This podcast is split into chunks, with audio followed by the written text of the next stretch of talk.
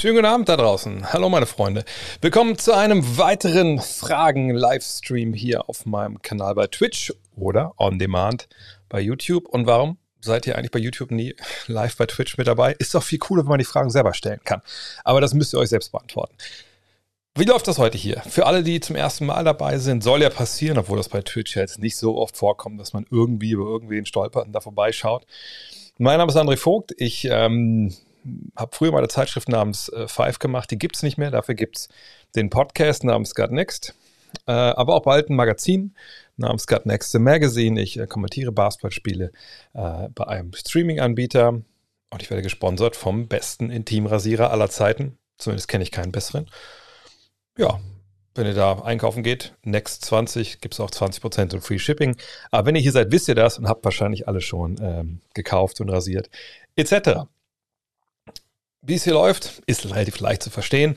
Ähm, ihr könnt in den Kommentaren Fragen stellen, die sind alle da. Das könnt ihr nicht sehen. Ähm, ich sehe es aber. Oh, jetzt fällt mir ein, wieso ist der Chat nicht an? Ich mache den Chat mal an, dann könnt ihr das zumindest auch sehen. Ja. Ähm, aber es gibt daneben ein extra Fenster, da sehe ich alle Fragen, die ihr so reinschießt. Und ich werde die nach und nach durchbeantworten. Eiskalt, alles wird wegbehandelt, äh, wegbehandelt, wegbeantwortet in den nächsten wahrscheinlich so zwei, zweieinhalb Stunden. Und wenn ihr denkt, oh, meine Frage war jetzt aber irgendwie, also, hä, das, das die ist ja schon ein bisschen länger her eigentlich, dann gerne nochmal äh, reinstellen und sagen, hast du das vergessen? Nicht unbedingt mit Großbuchstaben äh, und auch nicht 20 Mal, äh, aber vielleicht, ne, wenn ich es wirklich vergessen habe, dann sehe ich es ja beim zweiten Mal, dann nehme ich es auch mit. Hm, ach so, natürlich. Falls ihr irgendeiner an einem Punkt dieser Geschichte, wie eben so ein Snow White Gin oder hier der Leon oder irgendwas eben schon, denkt, oh, das ist gar nicht so uncool, was der Kollege da erzählt. Dem möchte ich was Gutes tun. Könnt ihr natürlich zum einen followen hier äh, bei Twitch, bei YouTube wäre es abonnieren. Ähm, und dann könnt ihr bei Twitch auch noch sagen, wenn ihr denkt, okay, das ist wirklich richtig gut, also da, da Respekt, virtuell da mal Beifall. Dann gibt es natürlich äh, den Abo-Button, da würde ich mich sehr freuen, wenn ihr ein Twitch-Abo habt. habt. Da, hier irgendwie hovert hier, glaube ich, auch so eine, so, eine, so eine Fläche rum, wo man draufklicken kann direkt. Dann geht das alles. Ähm, und wenn ihr bei YouTube seid, gerne einen Kommentar drunter, etc. pp. Und nicht wundern, ich bin nicht äh, hauptsächlich Twitch-mäßig unterwegs, das Ganze kommt noch als Podcast, deswegen bedanke ich mich nicht zum Beispiel beim Rixter jetzt hier gerade ähm, en Detail, immer direkt im Stream, weil das einfach die Leute zu sehr nervt draußen. Aber am Ende schaue ich nochmal mir alle Namen an und mein Dank ist euch eh sicher, ob ich ihn jetzt hier artikuliere oder auch nicht. Ähm, noch was? Ach ja, heute ist wieder Zeit für Buckets. Was ist das? Mache ich jetzt, glaube ich, seit zwei Wochen wieder. Habe ich schon mal letztes Jahr irgendwann mal kurz gemacht, dann ist es in Vergessenheit geraten. Ich äh, habe hier einen Softwarezugang äh, zu, einer, zu einer Seite namens Instead. Das ist so ein Scouting-Dienst, ähm, der Geld kostet. Ähm, aber man kann es hier durchaus zeigen. Da gibt es so von NBA keine Probleme. Ähm, und wir haben uns vor zwei Wochen, glaube ich, genau, äh, Franz Wagner angeguckt, seine 38 Punkte. Einfach nur mal so ganz stumpf alle Offensivsequenzen äh, von dem Spiel damals und habe ich dazu einfach analysiert, vor, zurückgespult etc. Ähm, letzte Woche haben wir was gemacht? Draymond Green der Defense, genau. Ähm, da haben wir vielleicht auch nicht das beste Spiel erwischt, ähm, aber auch da habe ich einfach alles dann analysiert, erzählt, was mir so auffällt. Äh, und heute mal gucken. Also ich habe schon ein paar Sachen aufgeschrieben. Hier so Clay Thompson wurde schon gefordert in diversen sozialen Medien, genauso wie ähm, John Morant. Mal gucken. Haut gerne Sachen an. Ich sehe gerade schon CP3. Also wenn das CP3 ist, ich lese ja nur CP, aber ich denke mal, da fehlt die 3 einfach. Ähm, vielleicht machen wir heute auch mal zwei Geschichten. Mal schauen, wenn, wenn viele gute Sachen kommen. Äh, und nicht wundern, wenn ihr bei YouTube seid, da hacke ich alles raus. Letztes auch schon mal gesagt, denn auch wenn das ähm, natürlich keine Reichtümer sind, die mich da verdiene mit denen, was ich 4.000, 5.000 Klicks. Aber fürs eine oder andere Schleichpferd reicht es halt auch und ähm, ich bin halt das, was soll ich machen? Irgendwo muss das ja herkommen. so, dann würde ich sagen, wenn ihr alle bereit seid da draußen, das sieht so aus, dann fange ich einfach mal an. Ich scroll zurück hat Jamorant Raketen unter den Füßen, an den Füßen oder was war es bitte für ein kranker Block?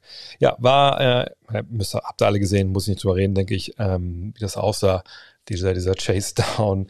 Ich würde es noch nicht mal blocken, er fängt auf den Ball, oder? Ähm, ja, Wahnsinn. Ähm, gestern haben wir auch Triple Threat ein bisschen drüber gesprochen und da hat ja auch ähm, Jonathan so ein bisschen die Bedenken geäußert, oh, wie lange geht das gut, ne? so wie der Typ spielt und wie er springt und so. Und ich, ich sehe das schon. Wir haben immer dieses Negativbeispiel Derek Rose äh, im Kopf, der natürlich damals ähm, ja auch durch die Art und Weise, wie er ähm, gespielt hat, sich da verletzt hat. Aber ich glaube, man muss immer einen Unterschied machen zwischen also Dunks und, und so Blocks und solche Geschichten. Also das Abspringen und das Landen. Das Abspringen ist ja eigentlich nicht das Problem. Also ne, das, ähm, da wird ja niemand irgendwas wegreißen, vor allem nicht in dem Alter. Problem ist die Landung. Und das haben wir bei Derrick Rose damals gesehen, ähm, der ja auch viel von diesen Bewegungen drin hatte, wenn ihr euch erinnert. Dieses ne, Vollspeed-Dribbeln, dann irgendwie in so einen Doppelstopp springen und dann nicht einfach nur so ein Doppelstopp und dann hoch, sondern Doppelstopp und dann nochmal weg. Also nicht nur die kinetische Energie dann wieder direkt nach oben, sondern halt irgendwie noch einen Richtungswechsel. Und ähm, da hat man damals echt gedacht, Junge, Junge, also ob das so wirklich so gut geht, ne, weil da wirken ja auch ganz andere Kräfte, als wenn du nur Stopp und hoch gehst. So. Bei Morant sehe ich das ab und zu auch, allerdings nicht in dieser äh, Ausprägung. Ähm, aber wir sehen natürlich, dass er eine wahnsinnige Athletik hat und eben auch, wenn man ehrlich ist, wahnsinnig naiv da stellenweise mit umgeht. Also vergangenes Jahr habe ich auch ein Spiel kommentiert, das war früh in der Saison, wo er einem, was passiert da im Basketball? Du springst Leuten auf den Fuß. Das ist eingepreist, ne? deswegen tragen wir in der Regel hohe Schuhe oder wir tragen Tape oder wir tragen Bandagen. Aber der ist wirklich in einen Sprungwerfer in der Mitteldistanz so reingedonnert, dass man sagen musste, ja, dass du dem auf den Fuß gelandet bist, das ist ja einfach auch kein Wunder. Und ähm, das ist im Endeffekt einfach wirklich äh, ne, dann ja, ein bisschen überaggressiv oder einfach sorglos. Und das kann natürlich zur Verletzung führen, aber man hofft natürlich, dass Spieler daraus lernen. Ähm, ob das bei ihm jetzt wirklich dann so der Fall ist, müssen wir abwarten. Ähm, aber ja, es ist Wahnsinn. Und ich sage ja dann äh, als Dank Connoisseur, nee, man hört nicht auf, lern anständig zu landen, guck, dass die Landefläche frei ist, aber bitte spring weiter. So, weil es einfach so geile Highlights sind. Mm. Woran lag deiner Meinung nach der schnelle Abfall von Camelo Anthonys Leistung in den letzten Jahren, also seit der Zeit in Oklahoma City? Frage mich immer wieder, wie ein LeBron James in gleichem Alter immer noch auf Top-Niveau spielt, während beispielsweise ein Melo stark abgebaut hat. Ich glaube, man muss immer vorwegschicken, dass natürlich das, was Melo da widerfahren ist, das ist die Regel. Ne, also so sieht das normalerweise aus, wenn man 36, 37, 38 wird. Ne, da geht der Körper so ein bisschen dahin. Wenn ihr, wir sind bei Twitch, aber also wer sicher ein paar Ältere dabei sind, die schon über 30 sind, dann, dann werdet ihr das auch merken und kennen. Ich kenne es natürlich auch. Ähm, das, was LeBron macht, das ist das, wo man sagen muss, Alter, wie, was, wie, wie, wie machst du das denn? So. Und bei LeBron, glaube ich, spielen da viele Sachen zusammen. Zum einen natürlich Genetik. Ne? Der hat einfach einen Körper geschenkt bekommen, den haben wir, glaube ich, alle. Ich glaube, das spreche ich für uns alle auf der ganzen Welt. Den haben wir halt nicht. Diesen Körper hat nur LeBron James. Aus welchen Gründen auch immer. So, und ähm, das ist ein Körper, auf den er auch wahnsinnig gut aufpasst, muss man auch sagen. Ähm, ich glaube, vergangenes Jahr gab es dann mal einen Artikel, dass er im Jahr sich das 2 Millionen Dollar kosten lässt. Einfach eine an Pflege von einem persönlichen Koch über, äh, ne, klar, eigener Masseur, eigene Physiotherapeuten, ne, Kältekammern etc. Ne, also er steckt da sehr, sehr viel Geld rein, weil er eben weiß, die Ziele, die ich habe, das sind natürlich auch sehr, sehr hohe Ziele. Ähm, ja, Ronaldo und Ibrahimovic, können die wirklich mitreden? Die sind nicht 2,6 Meter sechs groß und, und spielen längst nicht, sorry an alle Fußballer, einen so körperlich ähm, anstrengenden Sport. Ne, die Belastung im Fußball ist ja durchaus eine andere. Ne, das sind längere Läufe. Ne, das ist dann auch mal rumstehen. Nicht, weil man irgendwie, äh, keine Ahnung, Stand Fußball spielt, sondern weil man halt Sprint, okay, passiert gerade nichts, okay, bleib ich kurz stehen, ich stehe auf meiner Geschichte. Ähm, beweglich und so ist, alles richtig, aber explosiv ist aber im, im Basketball mehr. Ähm, auch im, einfach mehr Körperkontakt. Ich weiß, dass das auch viele Fußballer nicht hören wollen. Dieter Hecking, der hier Trainer um die Ecke war, hat ja auch mal gesagt, so, oh, wir sind heute hier, Schiri äh, pfeift ja alles, können wir gleich Basketball spielen. Dude, spiel mal Basketball. Dann merkst du erstmal, wie wenig eigentlich körperlich Fußball im Endeffekt ist. So. Ähm, aber das ist ein anderes Thema. Fakt ist nun mal, er hat einen Körper ne, mit, mit diesen Muskeln, mit dieser Größe. Es ist ja einfach auch ein Gewicht, was er mitschleppt. Da kommen ja jetzt die beiden Jungs überhaupt gar nicht mit. Ne, Ibrahimovic ist nicht klein, aber Ibrahimovic ist im Vergleich zu LeBron, wenn du ihn daneben stellst, ist es einfach immer noch ein anderer Körper. Das ist ja auch klar. Die sind ja ähm, optimiert, wie gesagt, längere Strecken zu machen. Ähm, ne, und einfach andere Belastung standzuhalten. Das ist ja auch so, wenn du heute einen Fußballer auf Basketballfeld stellst, der top konditioniert ist, wird er arge Probleme haben, äh, da ne, die Bewegung zu machen. Und genauso ist es auch, wenn du einen Basketballer auf den Fußballplatz stellst, weil einfach die Belastung viel länger ist ne, und andere Belastung ist, wird es auch schwerer für den sein. Ähm, aber egal, kommen wir zurück zu, zu LeBron. Also dieser Körper ist natürlich, wie gesagt, einzigartig, hat den einzigartig, pflegt er den auch. Und ähm, das ist vor allem der Hauptgrund. Aber wir können uns natürlich gerne nochmal die Statistiken von Carmelo anschauen ähm, und auch ein bisschen ergründen, warum das auch ein bisschen an seiner eigenen Spielanlage liegt. Ähm, und zwar, ich mache die Frage mal weg. So, wir sehen hier die Zahlen von Carmelo und wir sehen natürlich, es läuft gut. Ähm, ich mache mal den Chat vielleicht. Oh, der Chat kann euch da bleiben, ist egal. Ähm, also wir sehen, es läuft gut bis dann es in New York so langsam schon bergab geht. Ne, ihr seht das hier von den Zahlen. Das ist jetzt pro Spiel, das ist nicht auf 36 Minuten, aber ist auch okay. Ähm, und wir kommen dann irgendwann dahin, dass es hier am Ende wirklich, sagen wir mal hier wirklich Oklahoma City, da geht es bergab. So. Aber das ist eben auch ähm, eine Situation für ihn, die nicht unbedingt wie gemacht ist. Also ich glaube, die Zahlen wären sicherlich in ähm, in New York noch ein bisschen anders gewesen. Ja, wir klicken einfach mal hier mal auf Oklahoma City und schauen uns mal die Mannschaft an. Und dann ähm, sieht man das vielleicht auch relativ schnell schon hier. Ja, er ist eben, oh, warte, runter. Er ist eben einfach in dem Fall nur noch die dritte Option. Ne? Er ist hinter Paul George, hinter Russell Westbrook. Ihr seht ja da oben, wie oft die werfen, wie oft er wirft. Ähm, wenn ihr euch erinnert, die, ähm, die Spielweise ändert sich von ihm auch. Äh, ich habe die halt eben noch nicht richtig gesehen, aber seht mal, die 6,1 Dreier, also wenn ich mich jetzt richtig erinnere, dann ist es ein, ein, leichter Schritt nach vorne, aber ihr seht schon, kommen wir auf 36 Minuten.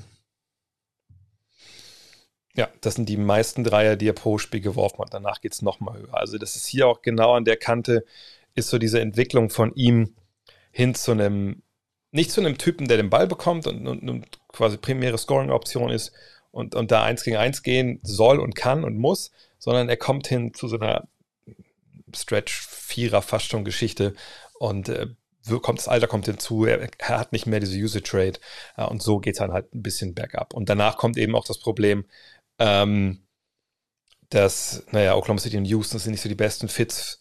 Dann will ihn irgendwie auch keiner haben, auch weil er diese Rolle erstmal nicht akzeptiert ne, dass er jetzt nicht mehr die Nummer 1 oder 2 ist. Ähm, und dann, ja, dann ist es leider, haben wir leider, verlieren wir ein bisschen was von ihm auch. Ne? Dann, gesagt, will ihn ja stellenweise keiner haben. Und dann gibt es im Porter dieses Comeback. Und, und jetzt sehen wir ihn immer noch, in, natürlich eine viel kleinere Rolle jetzt, aber wie gesagt, in dem Alter ist das ja auch vollkommen äh, nachvollziehbar.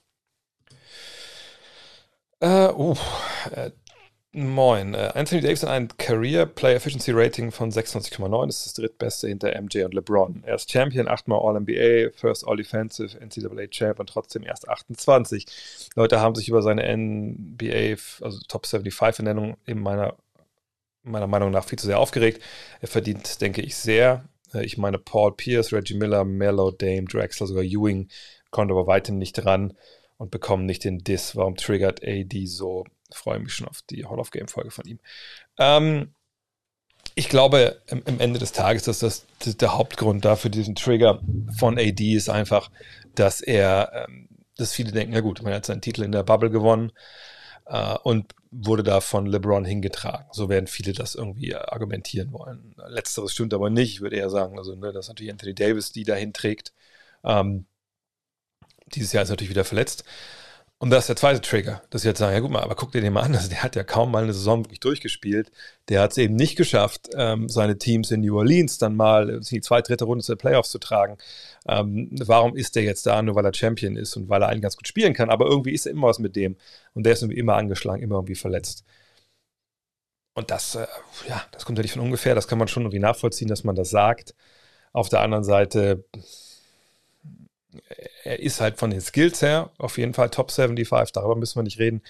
Ob man jetzt die Errungenschaften immer irgendwie dann ne, dem Spieler an, anlasten muss, das muss man halt immer selber dann entscheiden für sich.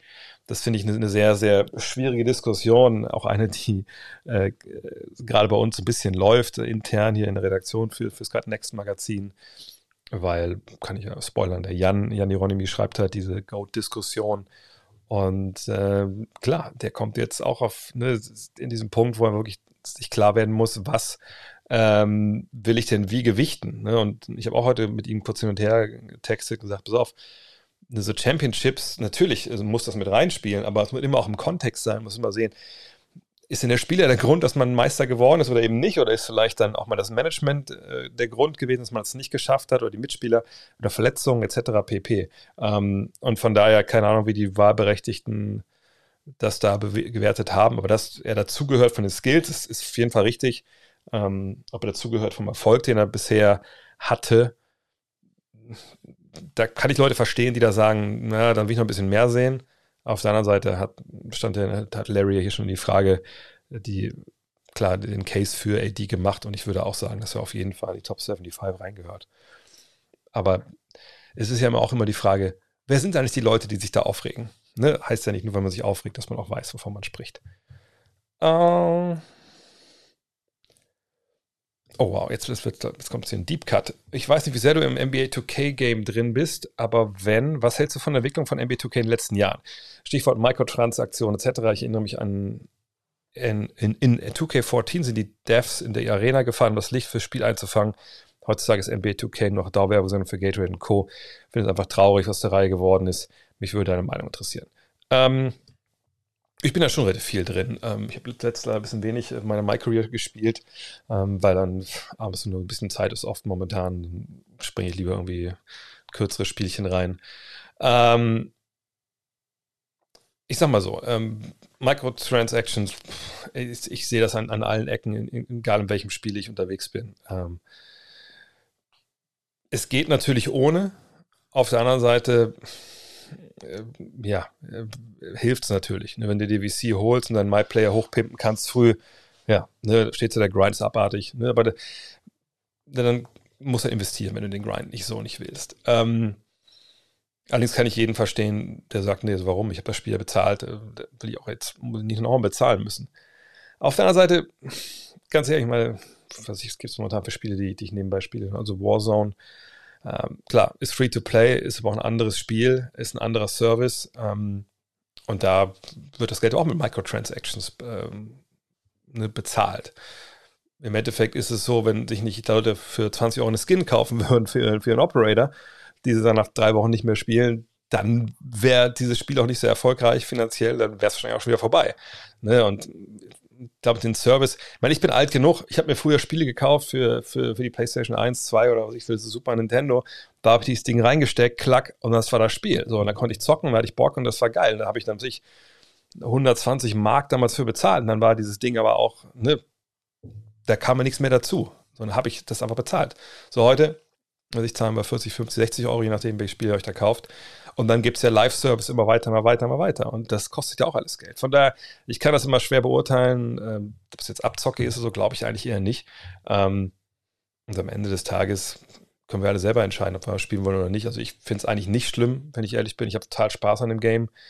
Ähm, bin aber auch, wenn ich reinspringe, dann, gesagt, oft einfach nur, gesagt, ein paar schnelle Spielchen drin oder so. Und da freue ich mich total immer noch, dass es einfach geil aussieht, sich geiler spielt als jemals zuvor auf der Next Gen.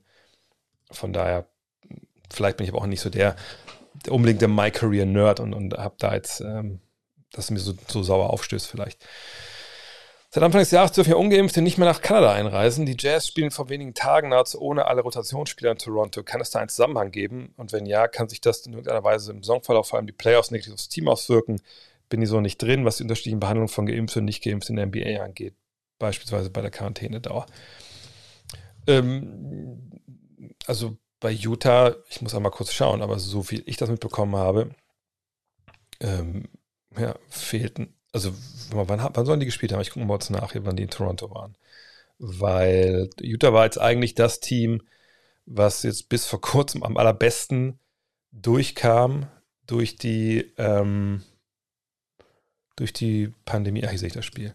Weil sie da einfach ähm, eigentlich keine Fälle hatten so, jetzt waren sie da und ich sehe schon da wirklich, da haben sie alle möglichen Leute rausgehalten. Hm. Inactive. Aber, wartet mal, hat verloren auch, das war ja noch vollkommen nachvollziehbar. Am nächsten Tag in Indiana waren alle mit dabei. Also ich wüsste jetzt nicht, dass da Leute nicht geimpft sind. Ich denke eigentlich eher, dass das so, so ein Resting war, weil man Mitte vom Roadtrip war, musste danach in Indiana spielen. Ich denke, das war einfach Load Management. Ich könnte mir jetzt nicht vorstellen, dass Leute nicht, ähm, nicht geimpft waren, wenn, wenn ich ehrlich bin. Ähm, was Beispiel die Quarantäne dauern angeht, die NBA hat das jetzt ja, glaube ich, geändert, ne, dass man auch früher rausgehen, sich freitesten kann und das gilt ja dann für, für alle, ob sie jetzt geimpft sind oder nicht. Mhm. Von daher, ja, alles gut. Von zwei Rookie of the Year, Chancen hat er auf jeden Fall, aber letztes Woche schon ein bisschen weiter, breiter besprochen, vielleicht jetzt an der Stelle ein bisschen kürzer. Ähm, aber natürlich wie Evan Mobley, die sehe ich dann auch klar davor. Ähm, von daher würde ich momentan immer noch Evan Mobley da halt, halt sehen wollen. Aber Chancen hat er auf jeden Fall. Gibt es noch Spieler außer Westbrook, die häufiger Bankshots nehmen? Und gibt es in der modernen NBA noch Situationen, in denen ein Bankshot die richtige Wahl wäre? Der Bankshot ist in gewissen Situationen immer die richtige Wahl, egal auf welchem Level. Und das wird auch, auch immer so sein. Ich wüsste nicht, was, wie sich das ändern sollte in der NBA, außer man schafft die Bretter ab. Dann wäre es vielleicht nicht mehr so sinnvoll, äh, dahin zu werfen. Ähm, ich, ich, ehrlich gesagt, jetzt bin ich bekannt, ob irgendwer warte mal, ich kann mal uns einmal gucken nebenbei. Die NBA erfasst ja relativ viel auf verschiedene Shots. Ich weiß jetzt aber ehrlich gesagt nicht, ob da jetzt äh, Bank-Shots dabei sind. Ich gucke das mal kurz. Ich glaube, das müsste ja eigentlich im Shot-Dashboard stehen, oder?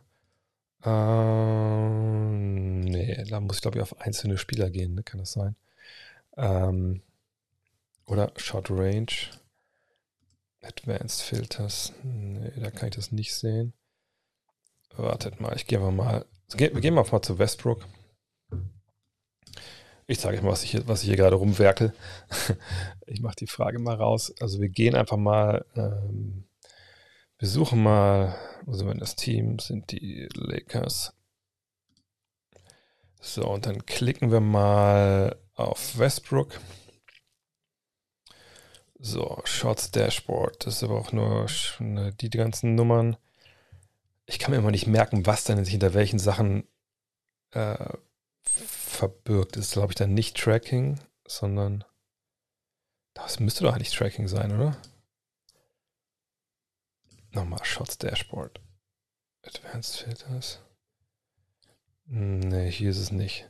Aber ich werde es finden. Wartet kurz. Ich weiß, dass das gibt. äh, aber eben nicht bei Tracking, sondern gehen wir mal auf Profile. Nee, das ist es auch nicht. Splits ist es, glaube ich, oder? Scoring oder Shooting. Eins von beiden ist es. Äh, natürlich ist es Shooting. Macht ja auch ein bisschen mehr Sinn, ne? So, jetzt haben wir es aber endlich. Das ist Riveting hier, wie Amerikaner es nennen. So. Ah, hier, Backshot. Da sehen wir, dass es erst 22 waren in der Saison. Hm. Das ist dann da relativ wenig. Äh, allerdings bieten sie, glaube ich, jetzt hier nicht irgendwelche Leader-Dinge an. Äh, habt ihr eine Idee? Was würdet ihr sagen, rein mal gefühlt, wer, wer nimmt noch großartig Bankshots? Äh, Schreibt es mal in den Chat, dann gucke ich nochmal, ob, ob da der Spieler, wie viel für der jetzt nimmt im Vergleich zu den 22, die, äh, die Westbrook genommen hat. Und dann vielleicht können wir dann einen besseren Überblick kriegen, ob das wirklich so viel ist. Und manchmal ist es ja aber auch gefühlte, äh, äh, gefühlte Wahrheit. Mm. Mm -mm. mm und sagt, schreibt ruhig mal rein. Doncic, Rosen, Carmelo. Gucken wir mal bei Rosen. The Rosen könnte, glaube ich, ganz relativ weit vorne sein. Uh, all Teams, die Bulls. Uh, vorbeigelaufen, das war Rosen. Stats. Uh, Profile war es nicht, sondern Splits. Ah, jetzt bin ich, jetzt bin, jetzt bin, jetzt bin ich drin in meinem Stats-Game hier und Shooting. Na, das dauert ein bisschen SAP hier. Äh, also Bankshots 14. Was hatten wir gerade noch drin? Doncic. Na, gucken wir einmal noch bei Doncic. Mal gucken, was der dazu sagt. Uh, all Teams, Mavericks, Luca. Aber selbst wenn, er es mit 22 da weit, weit vorne mit dabei ist, dann muss man ja auch sagen, es ist jetzt auch nicht so viel. Ich glaube, Tim Duncan hat er damals eine Menge mehr genommen. Bankshots, 35. So, da haben wir schon eine Antwort. Da gibt es den Verein mehr und ja, 60 Prozent ist gut. Ähm, und wir mal zu der Frage, Ausgangsfrage. Also ich denke, Bankshot ist, ist, ist, sehr, sehr oft Das heißt ja so oft, es gibt Situationen, da ist der einfach ratsam, ne? gerade wenn man einen gewissen Winkel ans Brett werfen kann, weil es die Sache so ein bisschen sicherer macht. Äh, allerdings ist natürlich wie alles im, im Basketball, im Sport einfach ähm, eine Übungsgeschichte, ähm, dass man das dann, dass es einem leicht von der Hand geht. Ähm, sonst macht man das dann sicher halt nicht. Also solche Dinge macht man. Da muss man einfach Vertrauen haben. Ähm, sonst, äh, wie gesagt, wird man die Dinger so nicht nehmen. So, dann die nächste Frage. Ja, Robert Williams vielleicht noch auf die Liste packen. Okay, können wir mal schauen nachher. Ähm, wie läuft's? Ja, stressig, stressig, stressig, stressig. Äh, mitten in der Produktion natürlich jetzt von Get Next Magazine und ähm, ich, ich, bin noch jetzt hinterher mit, mit, äh, mit den Hall of Game Folgen. Da haben wir jetzt schon die nächste Doppelfolge abgedreht und die andere sind gar nicht produziert. Ich hoffe, dass ich es morgen hinbekomme. Morgen sollen auch wieder zwei Podcasts so gemacht werden. Viel los im Montan, aber sonst, ja, kann ich klagen.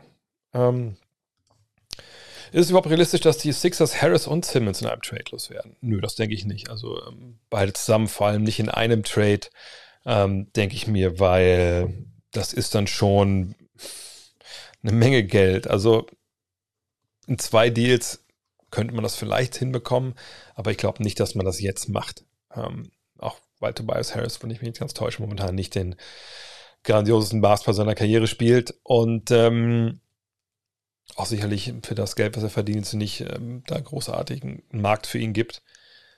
Simmons sollte man traden, denke ich, wird man auch traden, aber ähm, ich denke, Harris, da, der ist erstmal noch da. Ist es Besitzern erlaubt, mehr als ein Team zu besitzen? Wenn ja, gab es schon mal Pläne darüber. So könnte man ja quasi ein Entwicklungsteam leiten, wo man junge Spieler ausbildet. Die Spieler könnte man unter dem Marktwert. Können wir direkt aufhören schon? Nee, das darf man natürlich nicht. Ähm, weil ne, das ist ja jeder, der überhaupt eine Mannschaft haben will oder eine Franchise haben will, der muss sich ja erstmal, äh, sag mal, diesen Segen der anderen äh, 30 holen. So. Und die passen natürlich ganz genau auf, dass ihr Business nicht beschädigt wird. Und, und dann so ein Farmteam zu haben oder so, das, das gibt es einfach nicht, weil das keine, die anderen einfach nicht, nicht, ähm, nicht erlauben würden. Punkt. Das, das ist ja auch vollkommen richtig so. Also so Ge Gebilde wie, wie, äh, wie, wie, wie, Red Bull, die ganzen Geschichten da, das wird äh, in der NBA einfach nicht geben. Und auch mit Recht. Lieber drei Jahre NBA zwischen D-League und Garbage Time oder drei Jahre WBL? Ähm, natürlich die Frage, was man, also klar würde man jetzt implizieren, dass man in der BBL natürlich auch viel spielt. Ähm, aber wenn jetzt BBL steht, würde ich denken, da steht jetzt also nichts von Euroleague oder, oder Eurocup, also ist man quasi nur BBL. Ähm, schwierig. Ähm, ist ein bisschen natürlich die Frage, was man auch so ein bisschen will.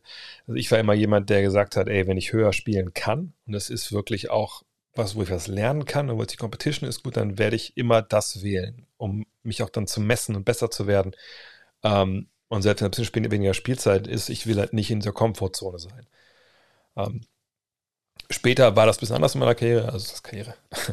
äh, so über 30 dachte ich, nee, ich möchte aber für, für einen guten Coach spielen, ich möchte Spaß haben, und hätte ich nicht gehabt, wenn ich einen schlechten Coach gehabt hätte.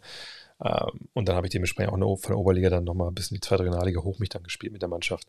Ähm, aber wir reden wahrscheinlich jetzt hier von der Prime, wenn man das bei mir so nennen kann. Ähm, dann würde ich mich für die D-League und, und, NBA entscheiden.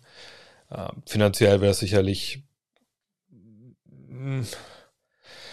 Also wenn man jetzt nicht Euroleague-Spieler ist, Nationalspieler und so in der WBL, dann ist G-League und äh, ab und zu mal NBA rein, ähm, ist natürlich auf jeden Fall ähm, lukrativer als BBL. Also vergleichlich zu BBL. Ähm, ich habe das auch mal gezeigt bekommen, wie das stellenweise läuft, dass Agenten ja, dann eine WhatsApp bekommen oder so von Trainern oder Managern in der BBL, wo drin steht, nur so Point Guard 25.000 Dollar, Shooting Guard, was ich 30.000 Dollar. Ähm, und was, was ist das? Das sind da quasi Fragen an die Agenten. Hier, Position, Point Guard, ich habe 25.000 Dollar für das Jahr. Wen kannst du mir da anbieten? Welchen Spieler? dann schicken die Agenten denen dann, was ich, dann Links zu welchen Highlight-Tapes oder so oder Statistiken und dann ne, werden die Spieler eingeladen zum Trial oder so oder nicht. Und das ist ja alles brutto. Klar kriegen die Leute wahrscheinlich dann ein Auto oder eine Wohnung gestellt, so, ne, aber das ist natürlich, da wird man natürlich nicht, nicht reich, wird sicherlich in der G-League und in der NBA auf der Bank auch nicht reich. Aber wenn ihr mal guckt, was da so gezahlt wird, also ist ja dann schon in der Regel sechsstellig und dann ist man auch besser unterwegs finanziell, auch brutto natürlich, als das, was es in der BWL gibt für einen normalen Profi.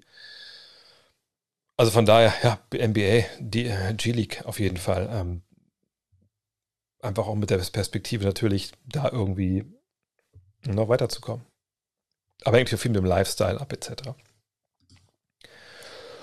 Pudding mit oder ohne Haut, ähm, bin ich Team mit Haut. Ähm, können auch gleich einfach alles ab durchdeklinieren. Ich bin Team Nutella ohne Butter. Ähm, was gibt es noch für, für lebensverändernde Fragen? Also ich bin Klopapier so aufhängen, dass, also wenn die Rolle sich so dreht, dass es vorne runterklappt und nicht hinten. Alle, die es hintenrum machen, sind Monster und gehören eingesperrt. Ähm, von daher, ja, äh, sonst fällt mir jetzt, ach, Cornflakes, ähm, Ne, erst die Cornflakes, dann die Milch. Pizza war es okay. Ähm, kann man machen, ist aber jetzt auch nicht mein Favorite, wenn ich ehrlich bin. Ähm, was noch? Erst Müsli, ja, na klar. Also ja, natürlich, natürlich erst Müsli. Eistee Pfirsichzitronen, Eistee, Apps auf, Leute. Ich war im Süden der USA. Was ihr, also ihr Eistee nennt, ist kein Eistee. Okay, ein Eistee hat überhaupt Arschabwischen im Sitzen. Äh, Eistee hat nicht süß zu sein. Es gibt Sweetened Eistee natürlich auch, aber das ist halt nur für die, für die ähm, äh, es ist nur, nur, nur, für die, für die, die wirklich gar keine Ahnung haben. Sportcola. Klar, Bier oder Cola, äh, wahrscheinlich Cola Zero dann, aber nicht, nicht normale Cola kann ich gar nicht mehr trinken, ehrlich gesagt. Ähm, Wann gibt es die erste Ausgabe vom Magazin? Im März. Hab letzte Woche. Ich habe auch ein Video gemacht auf YouTube, kannst du mal gucken. Ähm, da steht es, auch ein Vlog quasi, also, äh, also da auf der Seite von Startnext ist, kann ich auch weiter Sachen posten.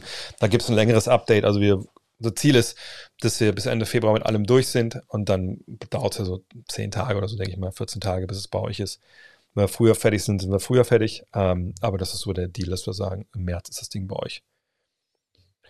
Ähm, Kannst du sagen, ob die NBA-Reise stattfinden und wie die GEMA vor Ort sind? Ähm, ja, ich denke schon, muss sie stattfinden. Ähm, also ich war ja, also vor, als es losging, der ganze Mist, wären wir eigentlich nach New York geflogen und damals war es so, dass diese Reise abgesagt wurde, als die Reisewarnung rauskam. Denn das ist dann so ne, der Punkt, wo dann das Reisebüro auch das canceln kann, ohne dass es irgendwie Probleme gibt, finanzieller Art für das Reisebüro. Und das ist ja natürlich so. Ähm, das wird jetzt genau so wieder sein. Also wenn jetzt nicht irgendwie es einen Einreisestopp auf einmal gibt äh, von den USA, da kann man, glaube ich, nicht von ausgehen, sollte man nicht von ausgehen. Und jetzt nicht wirklich, keine Ahnung, gesagt, dass es eine Reisewarnung für die USA gibt, wo ich jetzt auch nicht wüsste, warum das ähm, passieren sollte. Da kann ich mir jetzt eigentlich, also ich finde es unwahrscheinlich, dass die Reisen nicht stattfinden. Die eine, die, LA ist ja schon jetzt in drei Wochen. Ähm, New York ist ja dann Anfang März, Mitte März, glaube ich. Ne? Ähm, aber ja, ich denke, die findet statt. Und vor Ort, ja gut, ne, in den USA ist es ja ein totaler Flickenteppich, was die Maßnahmen angeht. Ich habe jetzt mal, mal geschaut, muss man eigentlich geimpft sein, um zu den Spielen zu kommen? Und muss man Masken tragen bei den Spielen? Und es ist so, dass es ja von Stadt zu Stadt, von Bundesstaat zu Bundesstaat anders ist oder unterschiedlich sein kann. Masken sind wohl erwünscht, aber eben nicht vorgeschrieben oftmals. Von daher mein Gameplan noch für LA ist halt, weil wir da auch, weil es relativ warm ist, was gar nicht so natürlich ist eigentlich für diese Jahreszeit. Äh, ich hoffe, das bleibt auch so, dass man einfach viel draußen ist. Ansonsten, wenn ich in Innenräumen bin, auch beim Spiel die ganze Zeit FFP2-Maske, weil ich denke, die Zahlen, die da in Amerika einfach so explodieren, das passiert natürlich auch, weil FFP2-Masken da nicht vorgeschrieben sind. So, und dann, da werde ich einfach vorsichtig sein, sag viel draußen sein, nicht unbedingt drin essen etc. Ähm, einfach das irgendwie so genießen, wie es halt geht. Ähm, glaubst du, die Lakers haben eine Chance auf Grant oder Turner? Nee, ehrlich gesagt nicht. Ähm, ich denke, wovon man ausgehen muss, was der Gameplan der Lakers ist, morgen werde ich, werde ich einen Podcast mit Dean aufnehmen, wo wir uns viel über, über die Trade-Möglichkeiten bes besprechen werden von allen 30 Teams. Von daher wird es sicherlich mehr als ein Podcast werden. Ähm, von daher habe ich mich schon ein bisschen natürlich schon vorbereitet und ich sehe bei Lakers einfach, die werden sicherlich THT, also Taylor Horton Tucker, äh, in ein Paket packen mit irgendwen anders. Und dann, äh, ja, muss man sehen, ob das reicht. Aber das wird sicherlich nicht reichen für die beiden, die genannt werden. Jeremy Grant ist jemand, der, auch wenn er jetzt viel länger verletzt war, für die Pistons den wird jeder haben wollen, der irgendwie oben Ansprüche hat auf, auf ein bisschen mehr. Und da bin ich mir sicher, dass Taylor Horton Tucker nicht, nicht reichen wird. Ähm, also zumal natürlich genau das, was er halt kann und was er wahrscheinlich perspektivisch kommen äh, werden wird, also einen Guard, der, der so als Ballhändler dich reinbringt in eine Offense, in, in der in Pick and Rolls läuft, der athletisch zum Korb gehen kann und so und hoffentlich auch werfen dann lernt auf einem, einem Niveau, was dann ja, 36 Prozent irgendwie vielleicht äh, ist. Die Art Spieler brauchen die ja in, in den Lakers einfach jetzt gar nicht momentan. Aber die Pistons brauchen auch nicht unbedingt, solange du Killian Hayes und, und vor allem natürlich Kate Cunningham hast, ist es dann mit THT vielleicht auch der falsche Spielertyp. Aber du kannst auch einen Dreier-Trade einstielen. Aber selbst dann, wie soll es funktionieren? Und das Einzige, was ich mir vorstellen könnte, wäre, dass man sagt, irgendwie, ähm, also finanziell muss natürlich auch passen, ähm, aber dass man irgendwie sagt, okay, also dann kriegt man noch den Erstrunden-Pick, ich glaube, das ist dann erst 2027, aber will man den abgeben, jetzt wo man die nächsten Jahre ja eh schon irgendwie, also nee, ich, ich sehe es einfach nicht, dass, dass die beiden da hinkommen weil die Angebote für beide auch besser sein werden, da bin ich mir ziemlich sicher. Warum waren die Lob City Clippers eigentlich so unerfolgreich?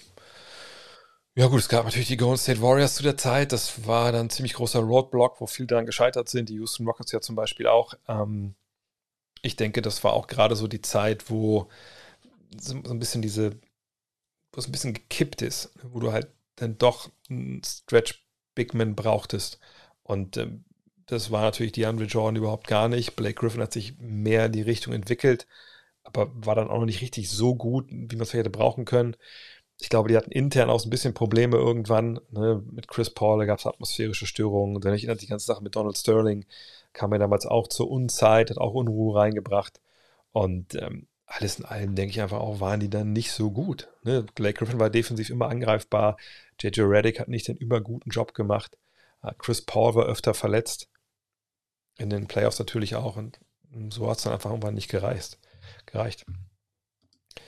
Wieso kriselt es bei den Nets? Ähm, ist da so eine große Krise? Da habe ich jetzt gar nicht so, so parat. Also gucken wir mal, sie sind Zweiter. Ach ja, doch, das meinst du. Okay, sie haben jetzt natürlich zwei von den letzten sechs Spielen nur gewonnen. Gucken wir uns mal an, wie das genau jetzt hier aussieht. Wir haben sie in Portland verloren. Das ist natürlich nicht wirklich gut da hat, äh, aber genau, da war der ähm, Kollege Harden draußen.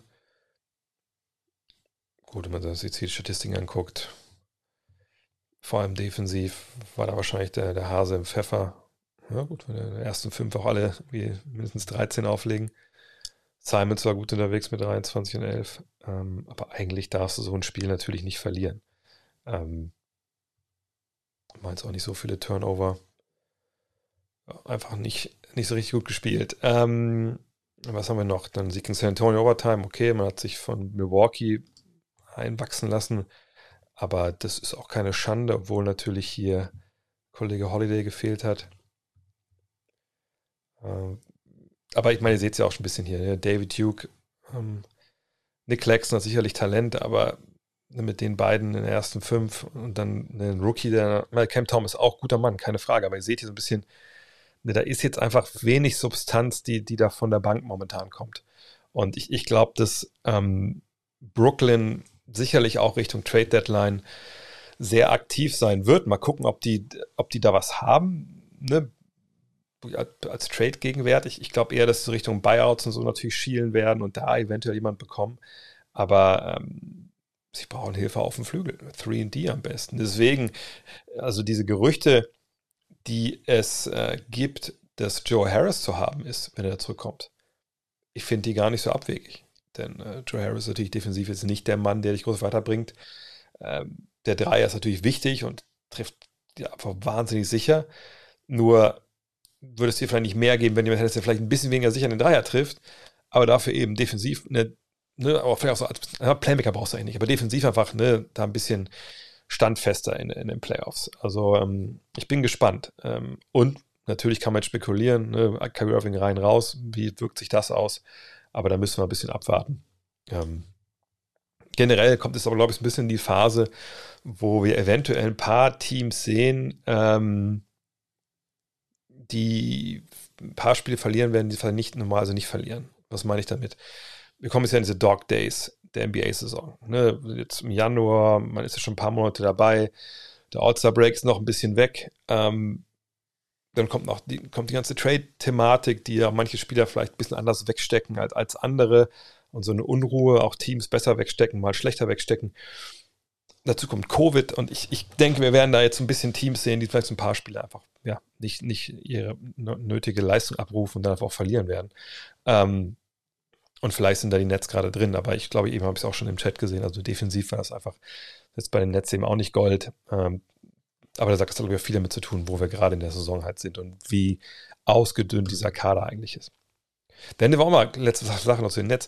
Wenn wir überlegen, was, wovon wir gesprochen haben. Vergangenes Jahr, oh, Blake Griffin ist da, oh, Marcus Aldridge kommt zurück, oh, Paul Millsap.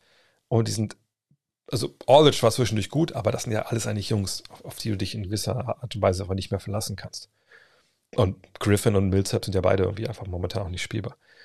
Die peinlichste Geschichte, die es über Alex Schlüter gibt. Äh, hm.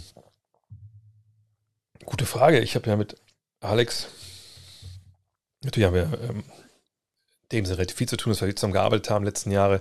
Wenn ihr den Podcast gehört habt mit ihm, dann wisst ihr, dass wir jetzt ja seit den Finals 2021 gar nicht mehr zusammengearbeitet haben, leider. Mhm. Aber so richtig was Peinliches, aber selbst jetzt sein äh, Oktopus-Salat, der war ja, sah super aus, den er gepostet hat. Von daher würde ich eigentlich sagen, ähm, dass das Peinlichste wahrscheinlich ist, dass er nicht wusste, dass Pulpo quasi Oktopus ist. Das hätte man schon wissen können, denke ich. Er ist ja auch nicht 15 oder so ne, war auch schon mal im Urlaub. Und das sage ich, der eigentlich kein, keine Tiere ist, die, ähm, die, die keine Wirbelsäule haben. Von daher ähm, das wäre so das Peinlichste, was ich von ihm. Oder hat er, man hat natürlich on air, also ich meine, wenn wir jetzt über die ganzen Wortspiele reden, die er schon mal so gebracht hat, die super peinlich sind, gut, also da könnt ihr euch euer Favorite raussuchen. Ähm, aber ja, sonst würde ich sagen, Pulpo. Kannst du die Begriffe Grit and Grind und Seven Seconds or Less erklären? Ja, das geht relativ schnell. Also Grit and Grind, das, waren, das war das Pseudonym, unter dem, sage ich mal, die, die Memphis Grizzlies agiert haben, äh, als da noch Mike Conley gespielt hat, Marc Gasol da gespielt hat, ähm, Tony Allen da gespielt hat. Und das sollte so ein bisschen, Zach Randolph natürlich, das sollte so ein bisschen ähm, darstellen, dass das halt eine Truppe war, die über einen Kampf kam so würde man es, glaube ich, wahrscheinlich in Deutschland über den Fußball sagen. Ähm, also Grit und Grind, einfach hingehen, ne, hart arbeiten, ne, wehtun. Nicht schön, aber effektiv. Das ist so Grit and Grind. Also nicht eine offensive Feuerwerke abfeiern, sondern wirklich ne, verteidigen, über die Defense zu schnell Angriffen kommen, etc. Und im Halbfeld dann auch, ne, Randolph den Ball im Post geben, Gasol den Ball im Post geben. Ne, wirklich immer pounden, immer rein. Ne, ich glaube, im Boxen würde man sagen, so Körpertreffer, Körpertreffer, Körpertreffer. Ne? Nicht schön gewinnen mit einem fetten Knockout, sondern ne, den Gegner zermürben. Tony Allen, ein super ekelhafter Verteidiger, ne, der, einfach immer an dir dran klebte. Ne, das war so das Ding. Und das genaue Gegenteil sind einfach äh, Seven Seconds or Less. Phoenix Suns unter Mike D'Antoni, der damals ähm, dorthin kommt und übernimmt als Coach und sagt, hey, ich war in Europa, ich habe ein paar Ideen, die sind relativ revolutionär. Ich möchte, dass wir jeden Angriff innerhalb von sieben Sekunden mindestens abschließen. Ne? Also seven seconds or less. Also wenn es mehr als sieben Sekunden dauert, da ist irgendwas schiefgelaufen. Und damit sind die so stilprägend damals ähm, und auch erfolgreich. Ne? Mit Steve Nash als Point Guard, der das Ganze orchestriert mit Sean Marion und, und Amar Staudemeyer. Also ein relativ kleines Duo im Frontcourt, aber mega athletisch. Äh, laufen schnell in ihre Pick and Rolls, ne? spreaden das Ganze das ist so erfolgreich, dass die ganze Liga irgendwann so spielt. So, und das sind diese Seven Seconds or Less Suns. Es gibt auch ein sehr, sehr gutes Buch von, von Jack McCallum, das kann ich nur jedem empfehlen. Hm.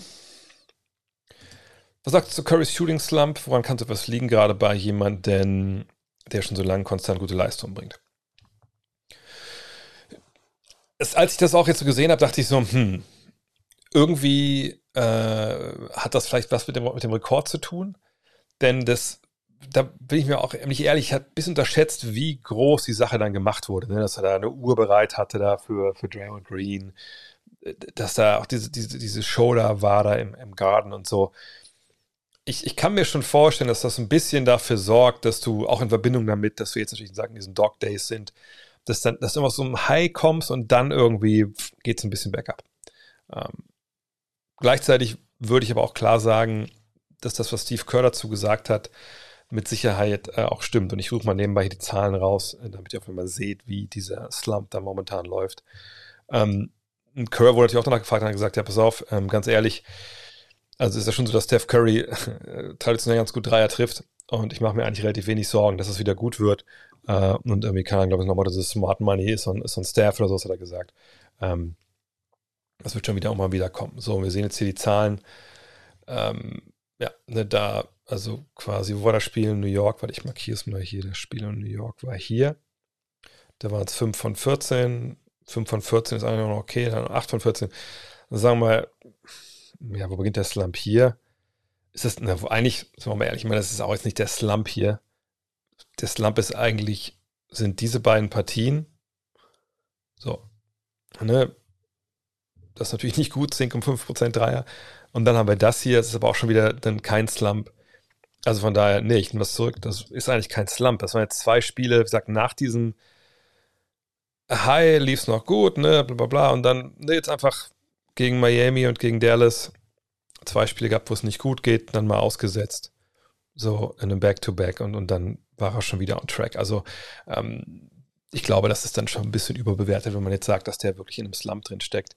Aber was Kerr gesagt hat, fand ich aber auch ähm, schon sehr passend. Er meinte, gut, ne, jetzt ne, ohne, ohne wirklich eine krasse zweite Offensivoption, ähm, Leute ne, doppeln ihn, sind mehr bei ihm dran, machen es ihm halt schwerer. Und dann, was ich auch immer sage, warum ich die Warriors nicht als den absoluten Favoriten sehe auf dem Titel. Sie brauchen eben eine zweite Option. Diese, diese Höchstschwierigkeitsabschlüsse, die ja noch schwieriger werden, in den Playoffs, wo dann wieder mehr erlaubt ist am Mann und, ne, und das Rhythm, den Rhythmus zu äh, brechen. Die, die, die, die fallen mal, aber dann fallen sie ab und zu mal auch nicht. Und wenn sie in der Unzeit halt nicht fallen und du dann keinen Konter dafür hast, auch im Kader keinen Konter offensiv, dann kannst du auch Spiele verlieren, die vielleicht eigentlich gewinnen solltest. So. Ähm, von daher mal schauen. Aber ich würde jetzt nicht sagen, dass das das Lamp ist, ehrlich gesagt. So, ähm, jetzt Buckets. Ich habe hier ein paar Namen jetzt aufgeschrieben, die ich noch nebenbei hier gesehen habe. Also Russell Westbrook in der, in der Crunch-Time, da habe ich ehrlich gesagt, ähm, jetzt mit Clay haben sie natürlich eine zweite Option, da müssen wir abwarten, inwiefern das sich jetzt dann weiterentwickelt. Ähm, also wie gesagt, Westbrook kann ich nicht, also ich glaube, ich habe, also die Welt ist momentan, hat genug Probleme, dass ich mich nicht noch abends hier, mich noch selber folter, indem wir hier Russell Westbrook uns anschauen. Ähm, ich habe es ja auch geschrieben, Clay Thompson, John Moran, Josh Giddy. Zwei von den dreien können wir machen. Sagt doch mal, wen ihr wollt. Clay Thompson, John Moran, Josh Giddy. Welche von den, von den, von den dreien wollt ihr? Mhm. Über Clay haben wir noch nicht gesprochen. Clay würde ich jetzt, also Clay, Ja, Ja. Ich habe im ersten Ja, Ja gelesen, klar. Clay Morant, oh, Ja, Ja, Ja, Clay. Und Giddy sieht wahrscheinlich aus, als ob wir Giddy vielleicht mal schieben müssten. Oder dachte jetzt noch eine Giddy-Stimme noch? Ähm, Clay und Giddy, Clay, Clay. Also Clay ist schon mal klar. Ja und Giddy. Giddy, Clay und Ja. Ach komm, wir machen wir alle drei, scheiß drauf. Aber dann machen wir ein bisschen weniger, bisschen weniger Giddy vielleicht. Ich muss eh kurz mal nebenbei hier ähm, erstmal erstmal einloggen. Das ist mir gerade noch eingefallen, dass ich noch gar nicht gemacht habe. Das machen wir vielleicht auch so, dass das kein anderer sieht. Ähm, und dann würde ich sagen, wir fangen mit fangen mit Clay an. Bei Clay gibt es auch am wenigsten zu schauen. Von da können wir wirklich auch alle drei machen, fällt mir gerade auf, weil Clay Thompson nur ein Spiel gemacht hat. So, ähm, das ist natürlich auch eigentlich, eigentlich traurig. Ich mache einfach mal, äh, ja, ich mache das mal, ich mache ich mach mal so, dass ich einmal hier den, den Chat mal ausmache, damit äh, das nicht jetzt mehr rüberläuft. Also, äh, es ist natürlich ein bisschen traurig, wenn man hier sieht, ne, okay, Warriors Raptors, 13.06.2019 und dann eben 9.01.2022. Aber okay, schauen wir uns mal die Offensivaktion an von Herrn Thompson. So.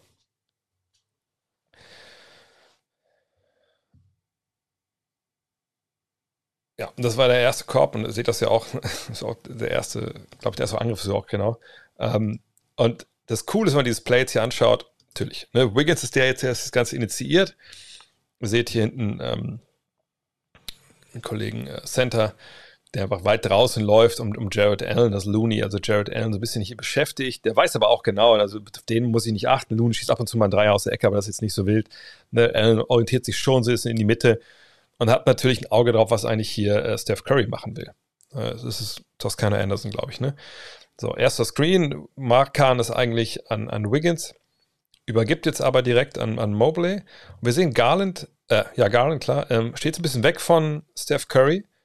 Sicherlich, um so ein bisschen dagegen zu wirken, dass er eventuell da jetzt nicht so schnell hinkommt, wo er hin muss. Also er ist natürlich der, der wirklich äh, High Alert hat hier, wo läuft Steph Curry hin und wie löst sich das jetzt hier auf. Ne? Also dieser Stacker-Screen von der Seite, ähm, ne, kommt danach vielleicht ein Block von Anderson auf Garland und so. Das ist jetzt wirklich, ne, da muss man aufpassen. Und wir sehen hier unten in der Ecke, Clay Thompson, obwohl er relativ weit weg ist vom Play, wird ebenfalls echt eng verteidigt. Also hätte ich fast nicht erwartet, dass man ihn ja so eng jetzt deckt.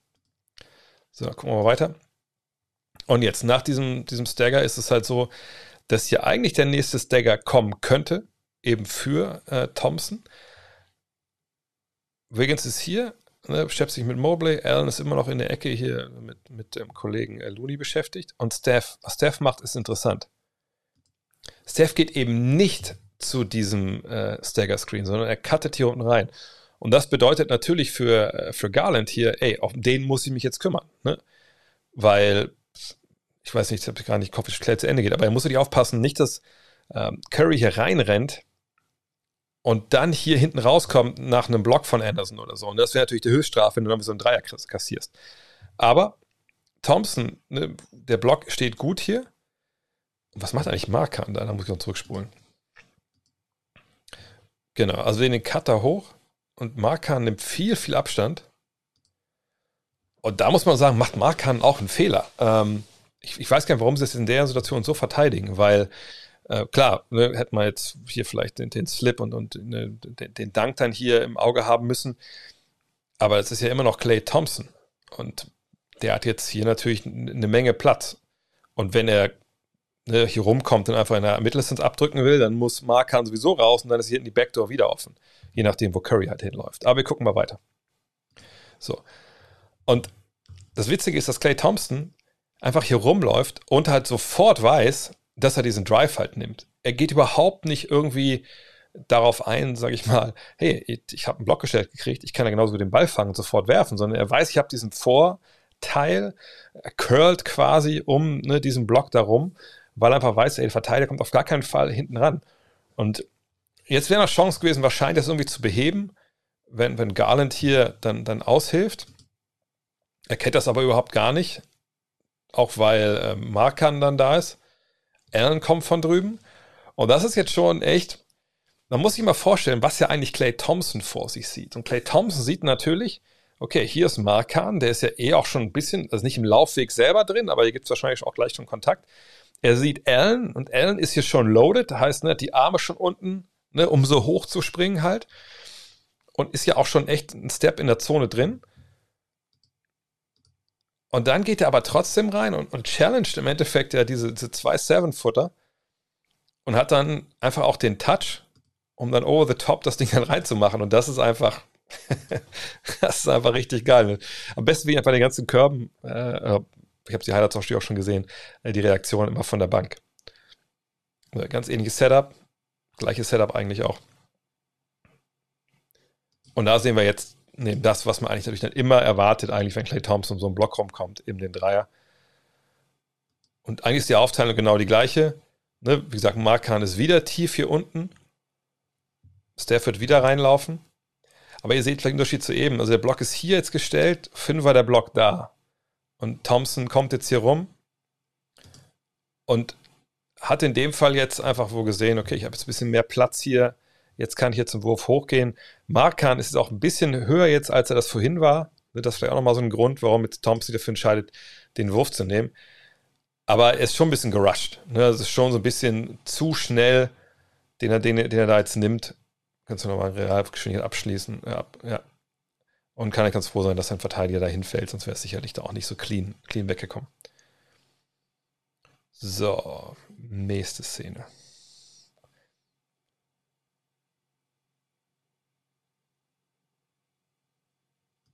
auch den Chuck da drauf, weil er wahrscheinlich einfach will. Aber wir sehen ja wieder, er kriegt ja diesen, diesen, Screen, fängt den Ball und sie haben ihn viel aus der Bewegung halt auch eingesetzt. Ne? Und nimmt hier auch direkt den Drive gegen Allen. Hat den Kopf oben und sieht jetzt hier natürlich, okay, Allen, Mobley, Markan, gibt es wahrscheinlich momentan in der NBA. äh, also kein Dreieck, was, was länger ist im normalen Spiel, wenn du zum Korb gehst. Ähm, Toscano Anderson zeigt hier schon, ja, Wiggins ist so ein bisschen, bisschen unbeteiligt, sieht er eigentlich aus in dem Moment. Aber der Kopf ist oben, ne? Durchstecker ist super schwer, hier hinten zu, zu Looney, von daher ist klar, dabei geht zu Weeks dann raus. Und entscheidet sich halt extra, eigentlich nochmal für so ein extra Dribbling, um wirklich dann die echt tief zu binden. Und dann ist Markan hier natürlich jetzt äh, ja, relativ angeschissen, weil zwei Mann hat, die er verteidigen muss.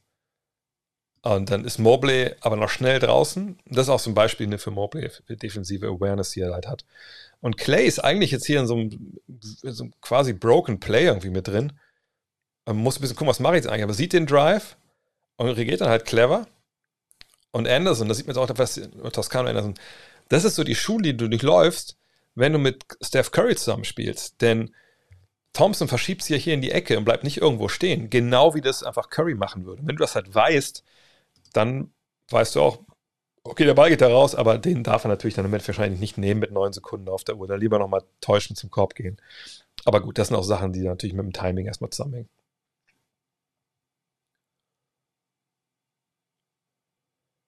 Ja, guter Fadeaway, kann man mal machen. Direkt wieder gefüttert. Den Dreier nimmt er natürlich. Bisschen kurz, auch wie der andere, glaube ich, für ihn auch. Hm. Muss man mal beobachten, die nächsten Tage und Wochen, wie das bei ihm so läuft mit dem Dreier. Ja, auch da.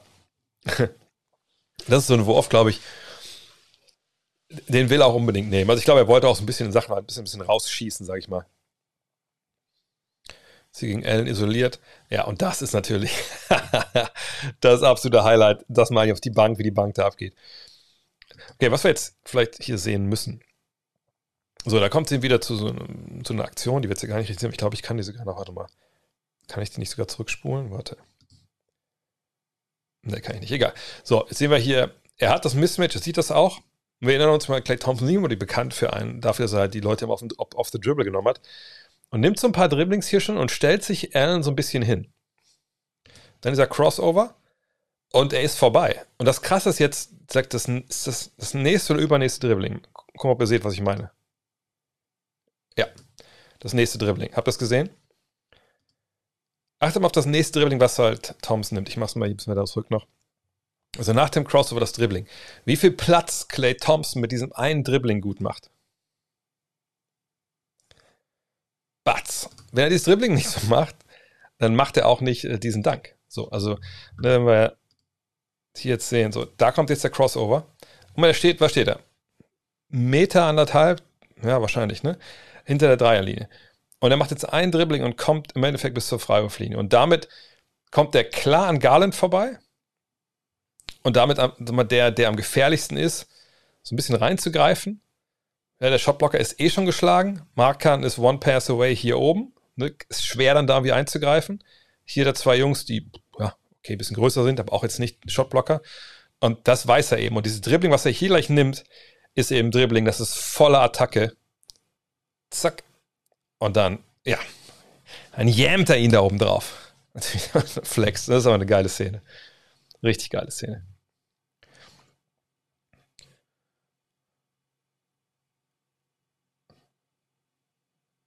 Ja, auch das vielleicht ein Wurf, den er normalerweise nicht nimmt, kriegt auch noch Schrittfehler hier. Ähm, er geht in die Ecke. Starker Cut, macht das gut. Aber wie gesagt, ne, normalerweise glaube ich, nimmt er dann das Dribbling nochmal raus und dann wird das neu aufgebaut. Ähm, da ähm, ist es dann, glaube ich, auch okay. So. Jetzt mal gegen Garland. Also ein kleinerer Gegenspieler geht direkt ins Post-Up. Haben wir das nicht auch Schrittfehler? Ja, oder zwingt er so ein bisschen. Ne? Da müssen wir, glaube ich, nicht extra nochmal drauf gucken. Zwingt einfach ein bisschen so. Aber das ist auch okay. Wie gesagt, ne, erstes Spiel wird zurück. Du willst ja auch gucken, was, was drin ist überhaupt. Ja, da ist natürlich klassischer Clay. cool, dass er bis zwischendurch aber so ein bisschen unbeteiligt wirkt. Ne? Also, ne, guck mal, vollkommen viel entspannter, glaube ich, kann man nicht da hingehen. Zeigt noch, äh, ich weiß nicht, was er zeigt, aber zeigt, hey, spiel zu Wiggins oder einfach Wiggins zeigt, ich geh mal darüber. Aber ihr seht das ja hier, ne? Hier Kopf nur zum Ball, was eigentlich Todsünde ist. Ne? Das, das sollte einfach nicht so sein. Seht weder Wiggins noch sieht er äh, Thompson, Garland, genau das Gleiche. Ne, bei so einem tiefen Drive darf das eigentlich auch nicht sein. aber bei Garland ist es noch halbwegs zu entschuldigen, weil er einfach, ne, das ein komischer Winkel ist so. Aber dann, ja, hier unten werden zwei Mann gebunden. Und dann ist es einfach so, dass es so frei ist und ne, der Weg ja einfach für Chedi äh, dem Mann auch so lang wird, dass er entweder jetzt den Dreier kassiert oder unten dann Wiggins den Dreier wirft. Aber Clay Thompson bei der Shooting-Form, Gooseneck, da müssen wir nicht drüber reden. so, immer noch erste Hälfte.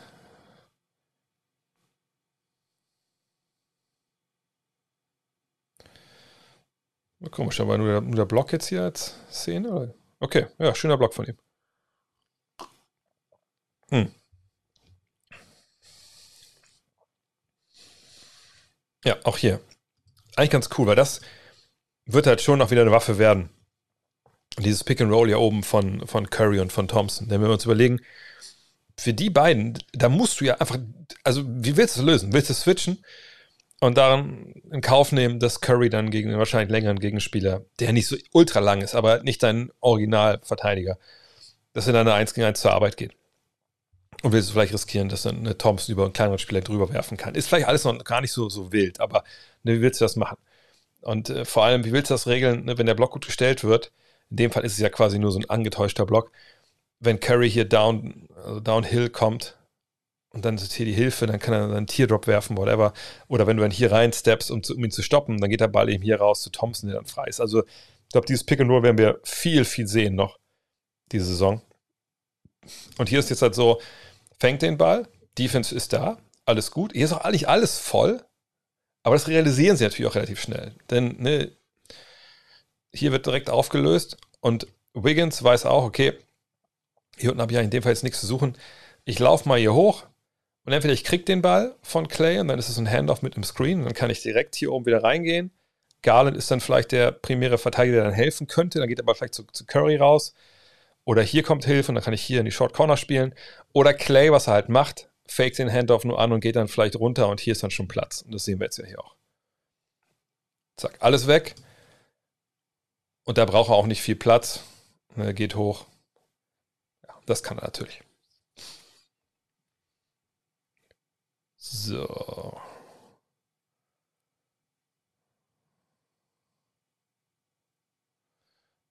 Ja, das ist auch ein bisschen, ein bisschen das sind natürlich auch so die Turnover, die stellen, weil sie so ein bisschen sorglos sind von den Warriors an sich. Aber ja, normales Play.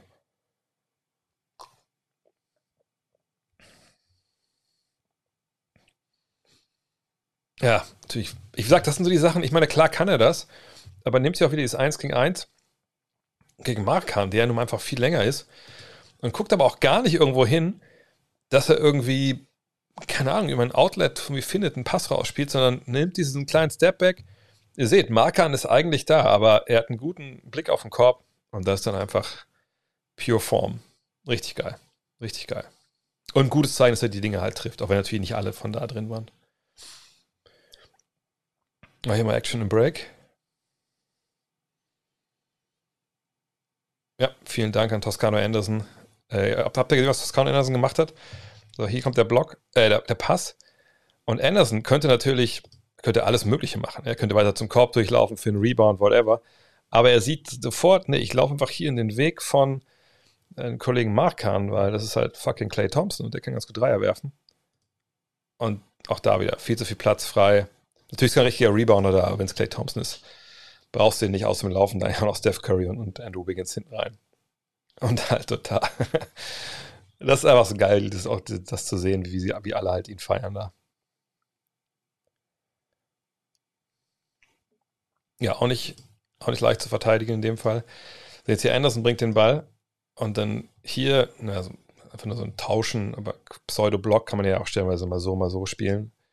Von den beiden besten Shootern. Und dann kommt der Screen hier von Curry, also eigentlich so eine Inverted Pick and Roll sag Mobley, der gegen Toscano Anderson verteidigt, ne, muss jetzt gucken, muss ich jetzt hier raus, was, was mit Garland, das ist so ein Switch, den du eigentlich ja nicht willst.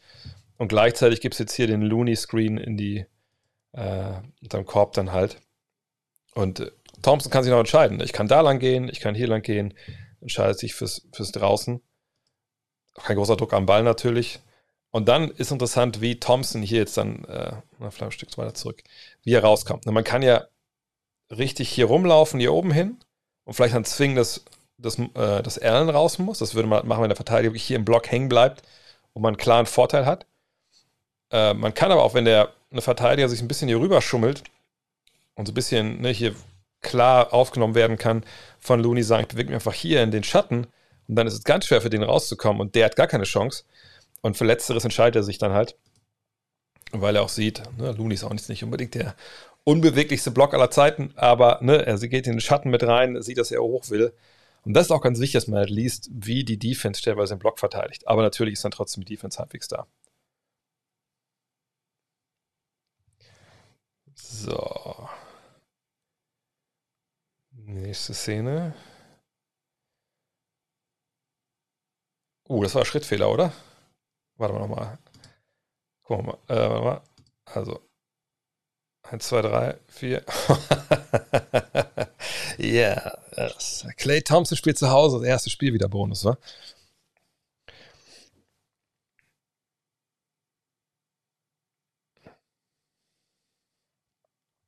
Ja, auch da wieder gut. Ähm, kommt eben ne, um diesen Block hier rum, den er gleich kriegt von Looney.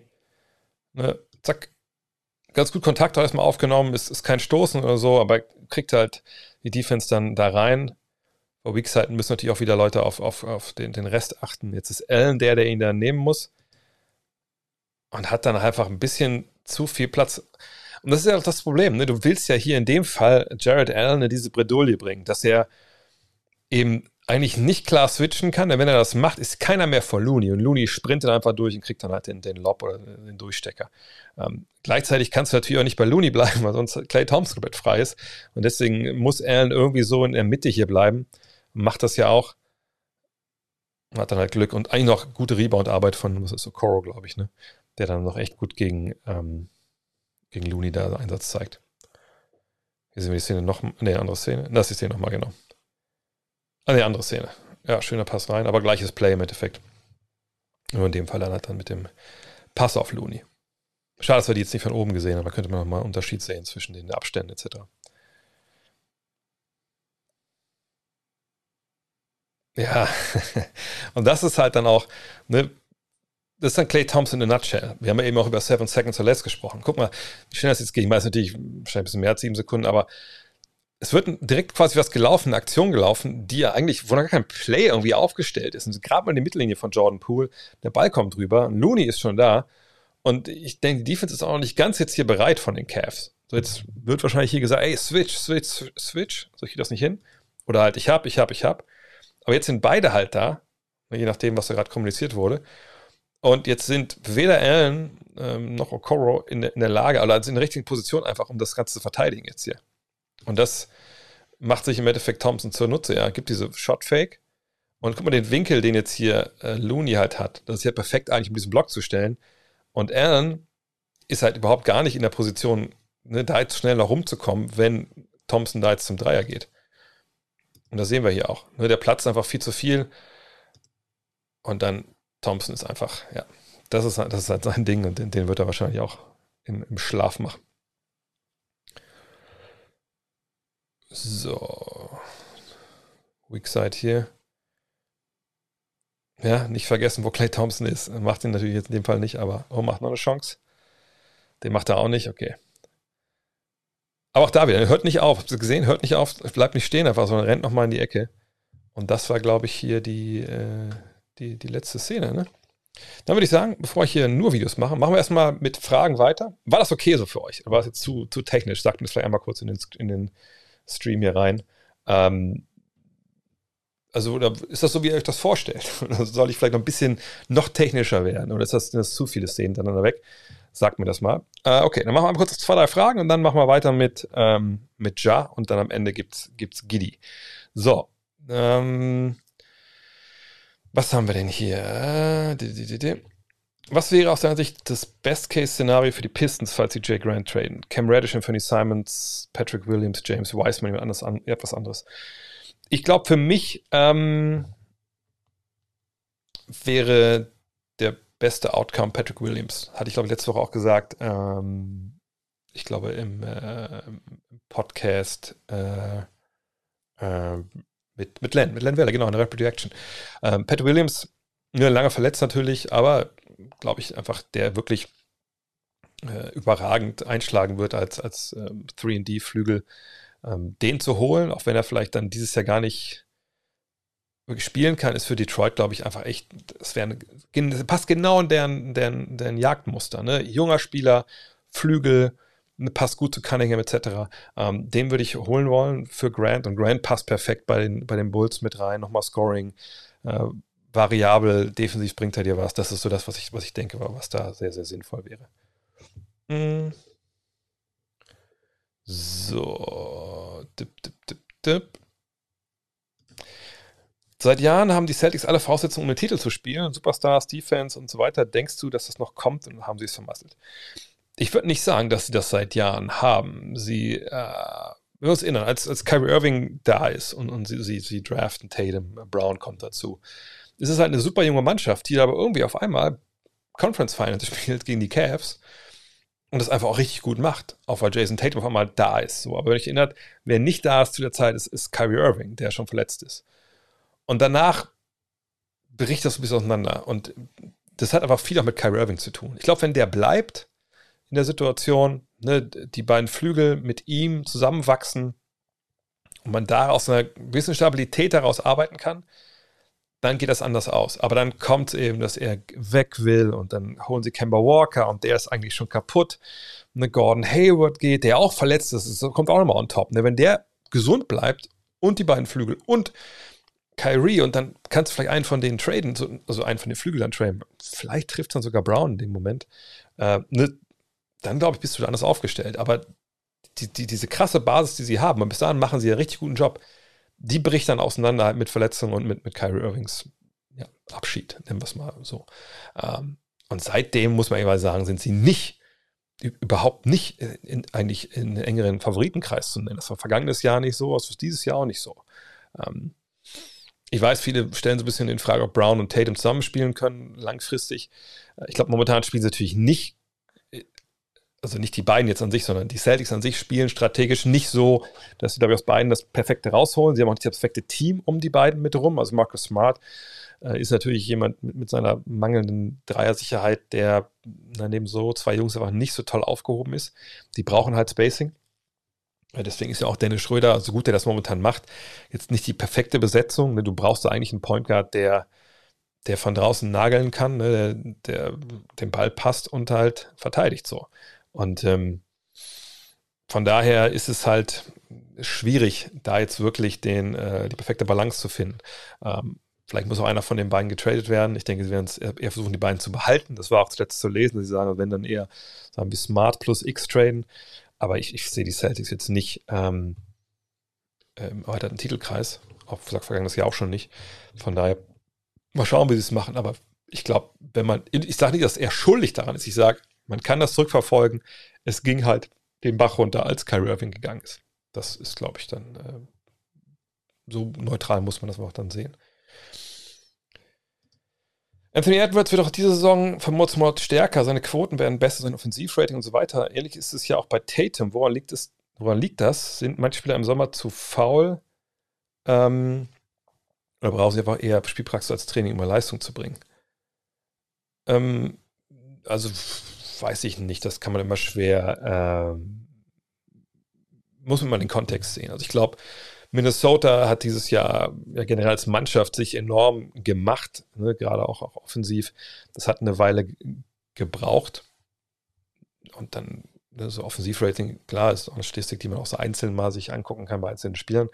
Aber das, das Gesamtgebilde muss zusammenpassen. Ich glaube, da hat sie, hatten sie schon arge Probleme zu Beginn. Und dann äh, einer wie Edwards, der natürlich dann auch ein bisschen davon lebt, dass das Spacing da ist, ne, dass, dass er sich wohlfühlt in der Offense und so wie jeder Basketballer wahrscheinlich, ne, dann wird es halt besser, ne, tight floats all boats. So, ne? Also von daher, ähm, bei Tatum würde ich es ähnlich sehen. Und, und die Celtics haben ja einfach momentan auch enorme Probleme. Ne? Da jagt ja eine Spielersitzung die nächste und so und intern scheint es ganz zu klappen, aber das, ne, das kann auch, wie gesagt, taktische Gründe haben.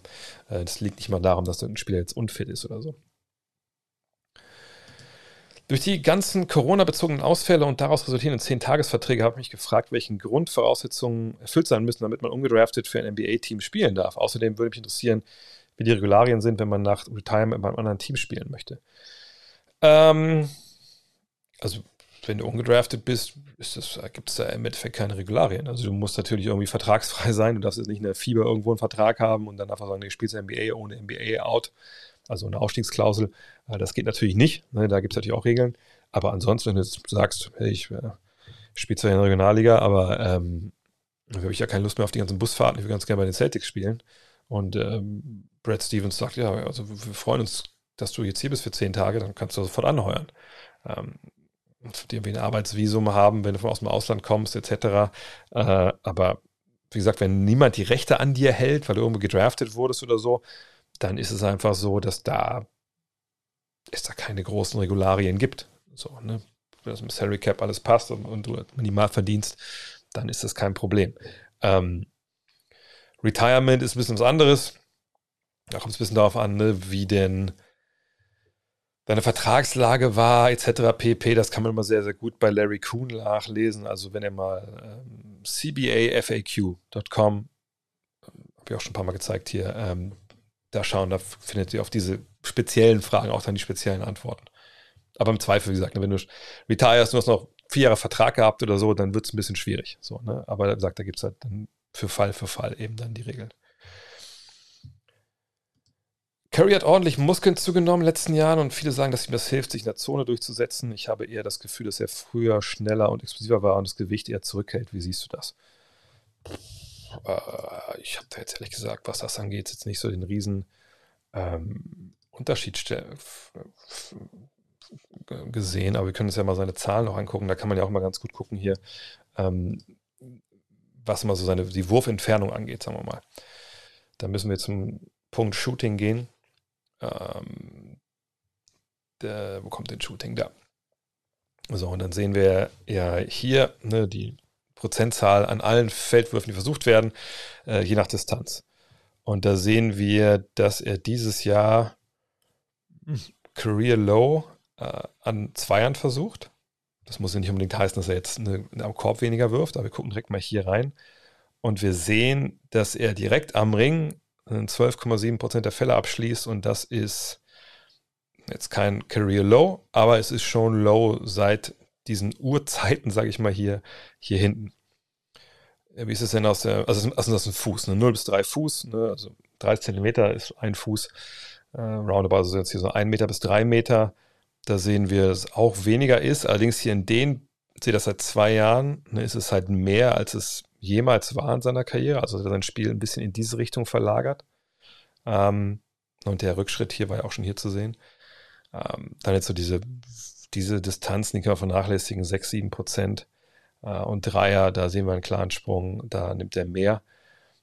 Die Trefferquoten am Ring sind eben nicht so gut wie zuletzt, ne, obwohl er weniger nimmt. Man dürfte eigentlich, man könnte ja eigentlich davon ausgehen, okay, wenn er weniger nimmt, dann, ähm, dann ist es wahrscheinlich dann einfach die ganz freien Korbleger oder so. Aber dem scheint nicht so, so zu sein. Zumindest kann man das eventuell sich so zurechtlegen.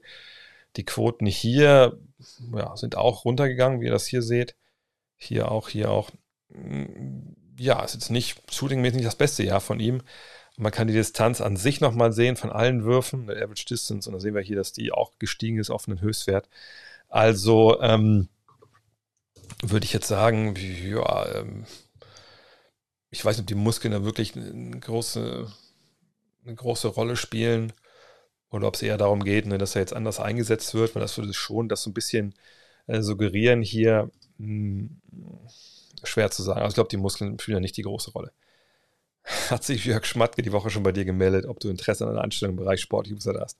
Ich glaube, äh, das Problem im VfL ist nicht der, ähm, der Trainer, sondern eher die Mannschaft. Ich glaube, das ist ja so ein Punkt, ich mache es ganz schnell für die, die nicht so dem VfL zugetan sind, während ich mich hier ausziehe. Ähm, wir kommen beim VfL immer an so einen Punkt nach ein, zwei Jahren mit Erfolgen, dass äh, Spieler weg wollen und dann ähm, eben nicht, nicht dürfen. Und dann fallen diese Spieler so ein bisschen in so ein Leistungsloch und ziehen so ein paar andere Leute auch noch mit. Und das sieht man dieses Jahr, glaube ich, relativ prominent auf vielen Positionen, wo, wo Spieler auf der underperformen. Wenn man das Spiel jetzt gegen Bochum gesehen hat, dann sieht man auch gesehen, okay, ähm, ich glaube, die allermeisten, die da verloren haben, konnten danach ziemlich, ziemlich gut schlafen. Und das ist natürlich ein Problem, wenn du dich so desaströs äh, da präsentierst. Und kann man immer sagen, ja gut, dann muss der Trainer die halt aufwecken. Aber ich würde immer auf dem Standpunkt stehen, wenn du Geld für, für den Sport bekommst, mit dem du da spielst, ähm, würde ich zumindest immer voraussetzen wollen, dass du eigentlich, wenn du auf dem Feld stehst, versuchst, dieses Geld zu verdienen. Und das haben die Jungs am Wochenende, glaube ich, nicht gemacht zum großen Teil. Und da hat der Trainer dann, glaube ich, auch, ist dann, glaube ich, die ärmste Sau. Ähm, meine Meinung zu Sean Kemp war ein überragender Athlet, im Post ganz gut geskillt.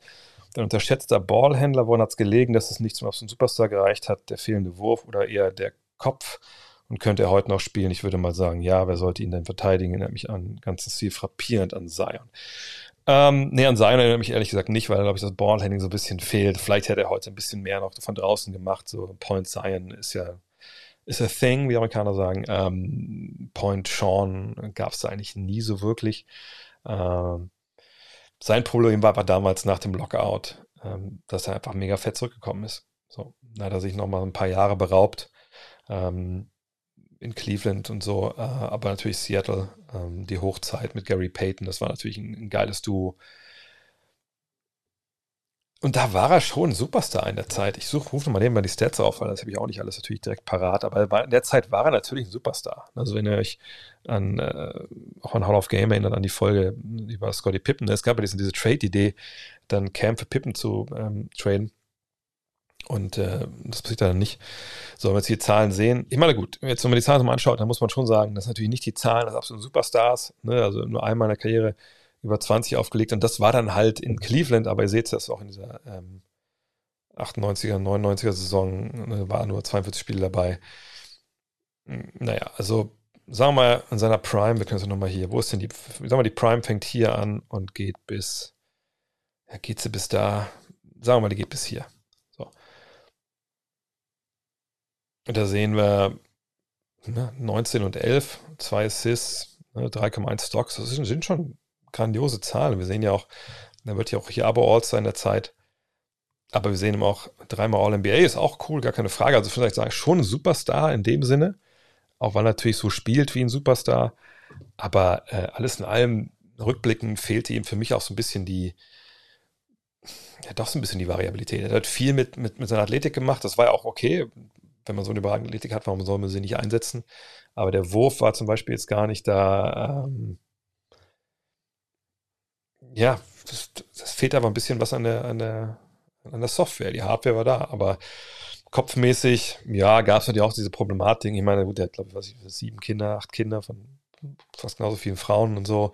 Bisschen abgestürzt danach. Also hat er, glaube ich, so ein, so ein Marihuana-Hemp-Laden da irgendwie, ist auf den, ganz gut auf die Füße wieder gefallen. Aber er war, er kam halt über die Athletik und hat dann auch vielleicht so nicht die Beweglichkeit gehabt, die zum Beispiel ein Charles Barkley hatte im Endeffekt. Hm. So, was haben wir denn noch? Ähm oh, hier wird, er wird aber hart gegen Mellos Körper gedisst. Okay. ja gut, vielleicht tritt er deswegen auch immer Hoodie. Es wird ja immer wieder gibt immer wieder Gerüchte, dass NBA-Spieler nicht die treuesten sind. Glaubst du, dass es gibt in der heutigen NBA sozusagen uneheliche Kinder von früheren Stars? Will Chamberlain hatte ja angeblich mehrere tausend Frauen. Ja, ich meine, da gibt es ja, also klar, es ist ja auch nicht unbedingt, glaube ich, äh, für den Basketball exklusiv. Also ich glaube, junge Leute mit viel Geld, ähm, die sich unverwundbar fühlen und, und, die dann viel Gelegenheit haben, da passieren halt Dinge. So, und da, da gibt es ja einschlägige Instagram-Accounts auch, die da nur davon leben, dass sie immer den neuesten Gossip halt raushauen. Ja, das ist einfach Teil, die, leider ein Teil von, von, von, von diesem Geschäft irgendwo oder von dieser Kultur und ist ein bisschen, äh, also man hofft, dass das, dass das ändert auf jeden Fall mal, aber es ist halt schwer. Wall für Westbrook würde das Sinn ergeben? Nö, für beide Seiten im Endeffekt nicht. Ähm, die, also die, die, Rockets, also wäre dann vielleicht ein Jahr weniger, glaube ich, ist es so, oder ein bisschen weniger Geld. Aber Westbrook zu sagen, spielt es nicht, das, ah, das geht ja nur auch nicht. Ähm, und was wäre dann gesagt, warum sollten sie das machen? Und, und Wall passt ja auch von, von seinen Skills her. Ähm, vielleicht nicht weniger als Westbrook, aber ist jedenfalls auch nicht besser, dass er passt. Und da hat dieses auch kein Basketball gespielt, von daher, ne, würde ich nicht, nicht machen. Mm. Mm -mm. So, NBA Central getwittert, Sixers versuchen Simmons und Harris gegen Harden zu traden. Wie realistisch? Null.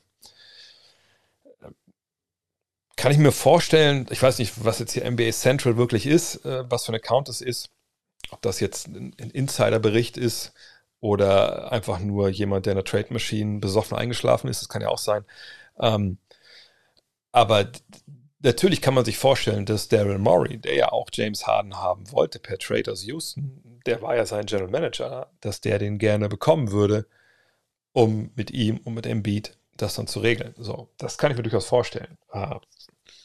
Aber ich wüsste jetzt nicht, was der großartige Mehrwert im Endeffekt für, für Brooklyn wäre. Mit Ben Simmons haben sie natürlich dann jemanden, der defensiv dir einiges gibt. Auch Tobias Harris gibt dir sicherlich mehr als die Leute, die du dann sonst spielen lässt. Aber wie würde dann so, ein Team dann aussehen? Okay, Kyrie Irving, ähm, wer sind die zwei? Äh, sagen wir mal Joe Harris oder Joe Harris vielleicht die zwei. Der war schon zu groß. Egal. So, ja, sagen wir mal, sagen wir Joe Harris für Shits und Giggles. Und dann hast du halt Harris und Durant und Ben Simmons. Ben Simmons hat Small Ball 5er oder Durant hat Small Ball 5er weiß ich nicht, ob das so eine gute Idee ist, dann auch gerade angesichts der Matchups, die du dann hast auf dem Weg zum Titel. Ähm, Simmons ist dann jemand, der sicherlich dann dir auch das Basing so ein bisschen kaputt macht, weil dann hast so viel Shooting, das wahrscheinlich nicht ins Gewicht fällt. Aber ähm, eigentlich muss er den Ball nach vorne bringen, um effektiv zu sein. Das machen natürlich auch Durant und, und auch, auch Irving gerne oder auch ein Paddy Mills von der Bank. Äh, nee, ehrlich gesagt, wüsste ich jetzt nicht. Ähm, warum das äh, eine gute Idee sein sollte. Und auf der Seite für, für Philly, ja gut, klar. Ne, Harden, ähm, der sicherlich auch jetzt nicht mehr den, den ISO-Ball aus Houstoner Tagen spielen will und muss. Ähm, von daher wird sicherlich auch ganz gut dann sich arrangieren können mit den Verhältnissen da. Aber ähm, nee, ich, ich sehe da eigentlich ehrlich gesagt keinen Weg äh, zu so einem Trade. Äh, Oh, eine gute Diskussion hier auf jeden Fall äh, um AD. Und ich sag mal, hier war jetzt gerade noch ein Kommentar zu der, zu der My Career. Alter, heute bin ich aber voll hinterher. Jetzt muss ich ein bisschen Gas geben. Aber ich bin auch schon wieder ein bisschen, bisschen müde, muss ich ehrlich sagen. Mhm. Versus Trade Deadline Simmons Trade geben. Ja, da gehe ich von aus. Also ich würde sagen, Chancen, dass das passiert, sind 80 Prozent. Weil, ähm, wie weit will man diese ganze Problematik noch schleppen? Also ich kann mir das nicht vorstellen, dass, es, dass sie es nicht löst bis dahin. Mhm. Äh, fehlt den Bulls deiner Meinung nach noch viel, um den Bucks und den Netz gefährlich zu werden im Hinblick auf die Finals? Was braucht es deiner Meinung nach noch? Was hältst du von meiner Idee, Patrick Williams zu traden? Äh, ja, die habe ich auch gerade schon skizziert. Geiler junger Spieler, äh, der aber aktuell nicht hilft, wenn er jedes Jahr, wenn man dieses Jahr voll angreifen will. Ja, äh, habe ich gerade schon gesagt, Jeremy Grant wäre so ein Target, was ich da sehen würde. Ähm, aber ich, ich, ich kriege halt nicht aus dem Kopf, dass wenn Chicago in die Finals will, dass ich davon ausgehe, sie müssen Milwaukee oder Brooklyn halt schlagen. Und jetzt nehmen wir mal an, dass sich da jetzt nicht großartig was tut, also dass wir da jetzt nicht einen totalen sowas sehen wie gerade in diesem harden Trade, dann muss man irgendwie Kevin Durant verteidigen und vor allem Janis Antetokounmpo. Und ich wüsste ehrlich gesagt nicht, wer das machen soll bei den Bulls. Mit Caruso und, und ähm, Ball hat natürlich zwei Jungs, die da auf der Eins einen grandiosen Job machen, aber also Nikola Vucevic soll äh, Antetokounmpo verteidigen, das sehe ich halt überhaupt gar nicht. Äh, ne? Von daher, nee, also das sind dann einfach Matchups, glaube ich, die sie nicht gewinnen können. Auf seiner Seite kann man sagen, gut, Zach Levine stellen wir bei Drew Holiday ab. Ähm, Chris Middleton kümmert sich um The Rosen. Ich sage nicht, dass die die komplett ausschalten. Und Natürlich kann man auch switchen, Switches erzwingen, alles sowas, verstehe das alles, aber hm. Deswegen denke ich auch, Jeremy Grant wäre halt wichtig für die. Nicht, dass der alles behebt, was ich gerade skizziert habe, aber er hilft dir auf jeden Fall auf diesem Weg. Hm, hm, was glaubst du, welche Position Oklahoma City im Draft, in der Draft anvisieren sollte man, wenn man von SGA als Fixpunkt ausgeht? Alternativ würde mir auch mögliche Trade-Ziele erreichen. Ich glaube, es gibt keinen Fixpunkt im Kader der Oklahoma City Thunder und ich denke auch, dass es den nicht unbedingt geben sollte in der nächsten Draft, ich bin ja jemand, der sich dann immer erst dann kurz vorher damit beschäftigt, wer dabei ist. Allerdings ein paar Namen habe ich auch schon geholt, wie, wie, äh, wie heißt der? Bankero, glaube ich, ne? Oder Chad Holmgren. Ja, da gibt es ein paar Namen, die sicher interessant sind, aber ähm, wo immer Oklahoma City pickt, werden sie den besten Spieler picken und werden sicherlich nicht unbedingt auf die Position gucken, weil sie nicht an dem Punkt sind, um, um, um äh, sich diesen Luxus leisten zu können. Dass man sagt, ah, wir brauchen jetzt aber, äh, Ahnung, einen Center, wir brauchen einen Center, wir müssen einen Center draften. Nee, die werden den besten Spieler draften und dann werden sie überlegen, okay, wie kriegen wir das Ganze auf die, auf die Straße und ähm, wenn man dann traden muss, dann tradet man halt. Aber es wird jetzt nicht so sein, dass man da nach, nach Needs draftet. Da bin ich mir relativ sicher. Also wenn man einen frühen Pick hat, wenn man einen späteren Pick hat, ist es dann vielleicht was anderes, aber ähm, die werden den besten Spieler nehmen. Kann Kate noch ins Rookie of the Year-Rennen eingreifen? Nach schwachem Start ist richtig stark unterwegs. Ähm, ja, na klar. Natürlich. Das ist ja ein Rennen, das, das ongoing ist. Ähm, würde sicherlich. Ähm, aber nochmal, auch da, ich weiß, dass es immer viele nicht so wahrhaben wollen, aber es hat schon so einen gewissen Einfluss, Rookie of the Year, was für ein Team spiele ich und Mobley spielt wahrscheinlich in einem Playoff-Team und Kate Cunningham wahrscheinlich beim, beim schlechtesten Team der Liga. Ähm, so, von daher äh, würde ich mich auch mal für Mobley entscheiden. Aber natürlich hat er eine Chance, so ist es nicht. Natürlich ist er da mit im Rennen. Ähm, ich bin recht neu dabei, hätte gerne mal eine Erklärung zum Scoring Board im TV, also zu der Anzeige dort. Was hat es beispielsweise mit dem Bonus auf sich? Bonus ist schnell erklärt. Ähm, es gibt ja so Mannschaftsfouls äh, und, und, ähm, und Wurffouls und normale Fouls. Was mache ich damit? Also du kannst jemanden Dribbler irgendwie faulen auf dem Weg nach vorne und dann gibt es keine zwei frei, dann gibt es einfach einen auf Seite. So. Aber diese Fouls werden dann aufgeschrieben und ähm, werden dann aufaddiert. So. Dann gibt es die Fouls im Wurf.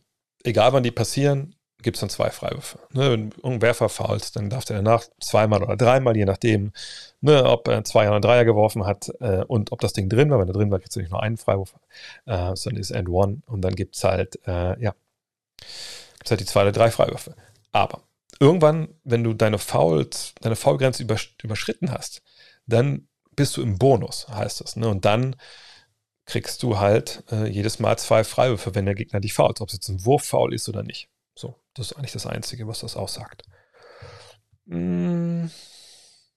Kommt die nächste Folge Hall of Game. Ja, sobald ich das schaffe. Also ich bin jetzt relativ bald fertig ähm, mit, mit, ja, mit, mit Magic Johnson, denke ich. Aber das ist einfach das. Das Problem ist einfach, ich bin da halt nicht kalt genug. Ich könnte einfach sagen, hey, pass auf, ich suche mir im Vorhinein fünf geile Zitate aus und dann höre ich mir das Ding nochmal an und wo es reingehört, da knall ich die rein, scheißegal, whatever. Niemand wird sich die ganzen Zitate anhören und Interviews und was weiß ich über Magic oder von Magic und ähm, gut ist. Ich bin aber irgendwie in der Beziehung so ein bisschen so Rainman-mäßig. Das heißt, ich höre mir halt dann alles an und ich denke mir, ah, wo kann ich es rein? Wo kann ich das rein? Wird das rein? Und dann habe ich irgendwie dann in, in meiner, ähm, in meinem Programm halt, da kann man diese verschiedenen Spuren ja sehen.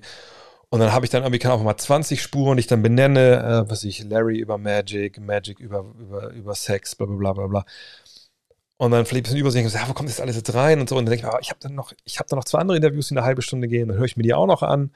Und ich kann irgendwie nicht das fertig machen, bevor ich nicht alles gehört habe. Wie gesagt, ist ein bisschen autistisch. Äh, ich hoffe, das ist da betrete ich niemand auf die Füße mit dem Vergleich. Ähm, also zwangsmäßig. Und bis ich das nicht habe und nicht weiß, okay, das sind jetzt die, äh, das sind die besten die Dinge, die ich da jetzt gehört habe, so dann geht das noch nicht rein.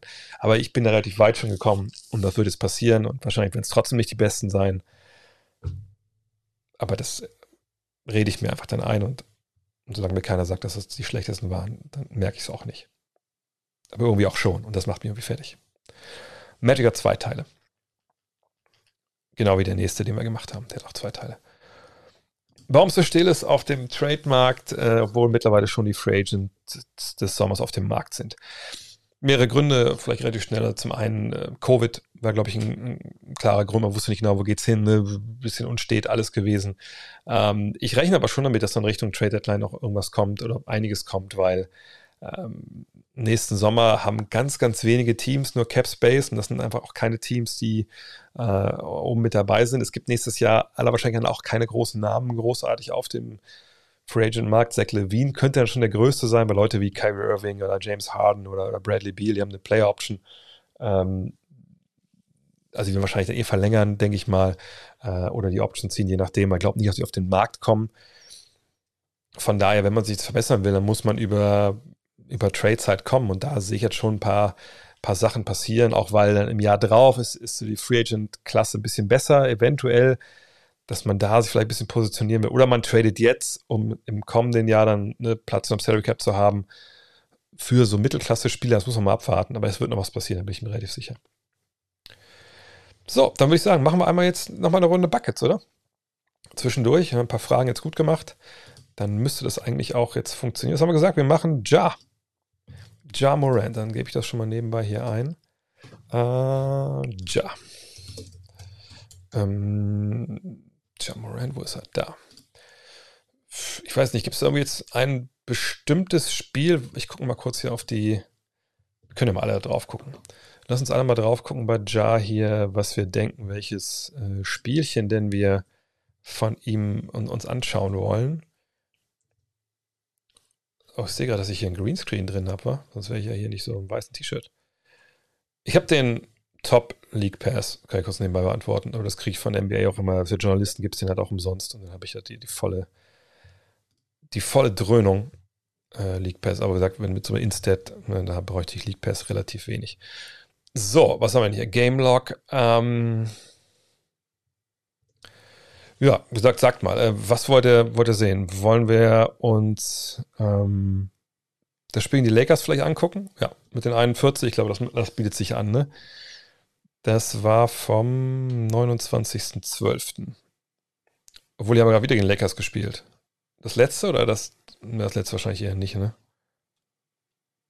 Das vom Dezember, würde ich sagen, ne? ach komm, das machen wir einmal schnell an hier.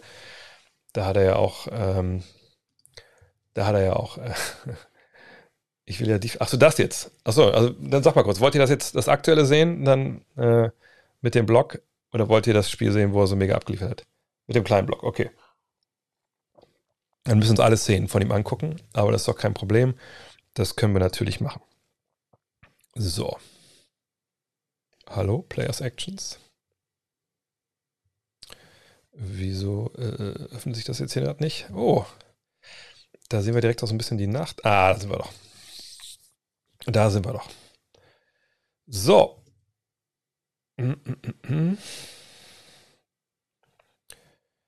Das dauert ein bisschen länger als normal hier. Warum eigentlich genau?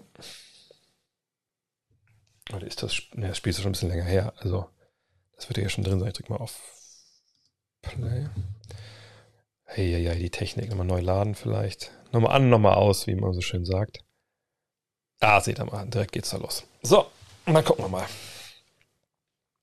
Hey. das ist ja, das ist so ein Punkt, wo man einfach dann die Dankeskarte schreibt an, an den Kollegen Big Man. Na, ihr seht das hier, Ball kommt raus. Ist Avery Bradley, von daher, klar, da kann man auch gerne mal ne, zum, äh, zum Wurf hochgehen. Seht auch, der Abstand ist relativ lang ne, zu, zu Bradley. Aber das ist noch nicht mal eine richtige Pumpfake und dieses Gespringe ist natürlich das Schwierige. Ne? Was wie Basketball spielt, aber eigentlich würde man ja dir beibringen als, als Verteidiger. Okay, wenn du jetzt diesen Abstand schon hast, dann nimm den Arm hoch und mach kurze ne, Schritte auf ihn zu. Und wenn er dann noch dann wirklich hoch geht, kannst du immer noch mal hochspringen. Aber solange er nicht die Beine verlässt, äh, die Beine nicht, den Boden verlässt mit den Beinen, dann bleibst du eigentlich dran. Und so ist natürlich hier alles offen. Und äh, wir sehen, Bradley sieht natürlich hier den Weg zum Korb Jackson sieht, okay, das ist wahrscheinlich dann mein Job, da auszuhelfen.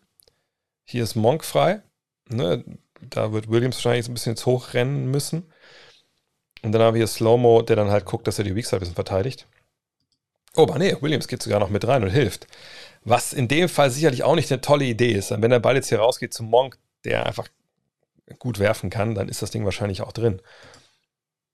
Schlägt sogar noch rein, Williams. Ei, da kann der Trainer nicht, nicht glücklich sein. Und dann ist an ihm vorbei und jetzt sieht er die zweite Hilfe nicht so wirklich. Und wenn wir ehrlich sind, Spacing auch ein bisschen aus der Hölle. Also LeBron haben wir auch gar nicht irgendwie involviert in die ganze Nummer hier. Ist ein bisschen schwierig. Der Pass hier raus würde sicherlich noch gehen. Aber dann ist es Jackson, der das Ganze da bereinigt. Und Bradley hat einfach nicht mehr den, den Lift, um da noch ähm, das wirklich. Auf anderen Seite finisht er das Ding natürlich auch, äh, um, um, das im Endeffekt dann äh, auch mal zu, zu finishen, da Bradley gerade. So, Nächste Szene. Wieder Defense. Ja, Neva macht das natürlich besser. Und er bleibt da vor Westbrook. Und wer wollte für ihn ja Westbrook sehen in, in Klatschsituationen? Das ist natürlich jetzt keine Klatschsituation so früh im Spiel. Aber schauen wir uns mal die Szene hier an. So. Also A, bisschen unverständlich, warum Bradley da eigentlich so ein bisschen stehen bleibt. Ne?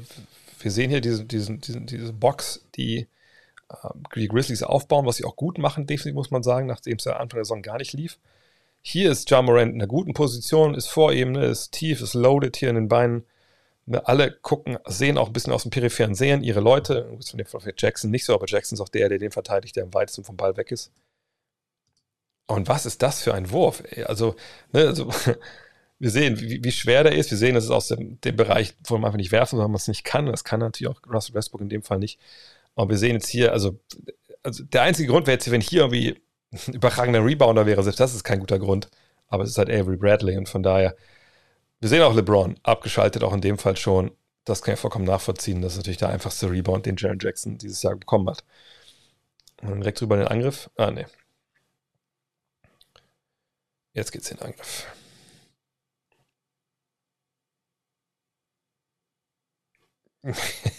ja, gut, das müssen wir, glaube ich, nicht wiederholen. Ja, das sind so Dinge, die hat er immer noch drin.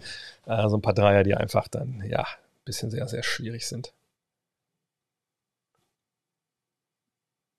Oh, männlicher Rebound da von LeBron, aber nicht das Finish.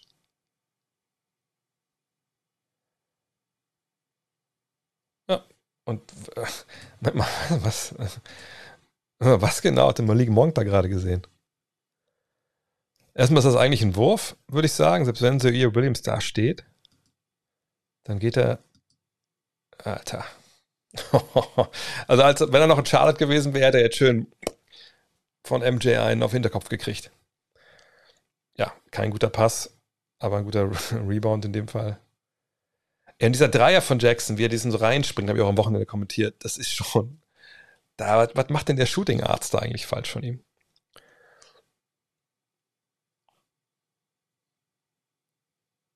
Eieiei. Aber faul, immerhin.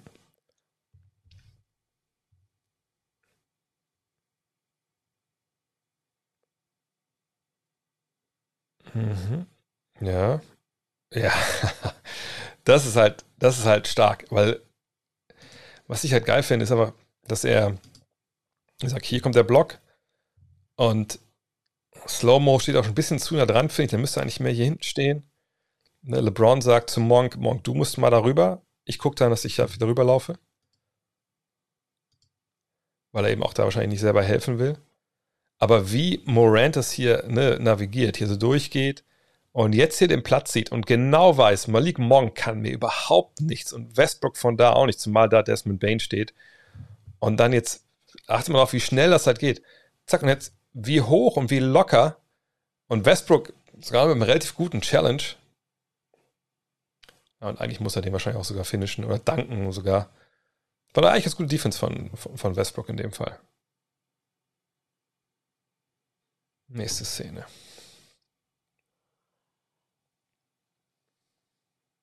Hm.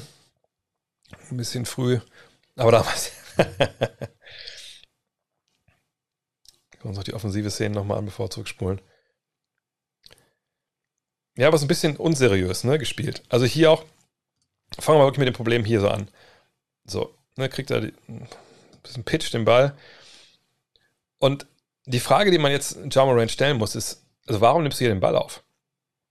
Ja, Weil es eigentlich, es, es tut einfach nicht Not, diesen Ball aufzunehmen. Denn den Pass, den er spielen will, hier rein zu, zu Jaron Jackson, der, also dass der nicht da ist, das hätte er eigentlich wissen müssen, weil ne, er diesen, diesen Winkel halt nicht herstellt. Wenn er jetzt nach diesem nach dieser Aktion, wenn er hier weiter dribbelt, sage ich mal, bis hier auf den Flügel, ne, es ist ja klar, dass der Kollege hier mitkommt und dann ist hier eine Menge mehr Platz für Jaron Jackson. Den Ball jetzt hier reinzuspielen, also wie denn? Hier unten durch? Geht nicht, dann spielst du ihm halt in den Hacken.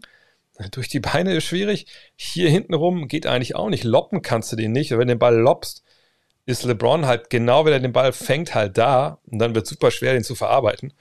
Ähm, ne, von daher einfach nicht wirklich sauber ausgespielt, das Ganze. Aber dann finde ich so krass, wie er hier so langsam ist, jetzt hier den Speed aufnimmt. Und das ist der Klassiker. Das ist, was sich halt alle wünschen, wenn man Shotblocker ist. Ne? Dass es einen primären Verteidiger gibt, der den hier stresst. Bradley, wir haben es vorhin gesehen, wurde schon mal geblockt. Und der jetzt denkt, okay, an dem bin ich vorbei. Er hätte auch nur Augen natürlich für ihn. Und hier ne, kommt dieser Doppelstopp, von drüber gesprochen.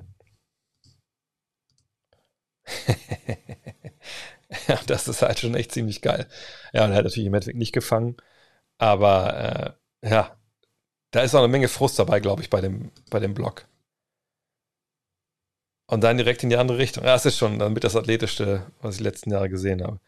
Aber auch da, ne, da sieht man auch so ein bisschen, manchmal, ah, da fehlt so ein bisschen was. Und ich glaube nicht, dass es ein Foul war, wenn ich ehrlich bin. Ähm, aber der Block war natürlich ein absoluter Wahnsinn.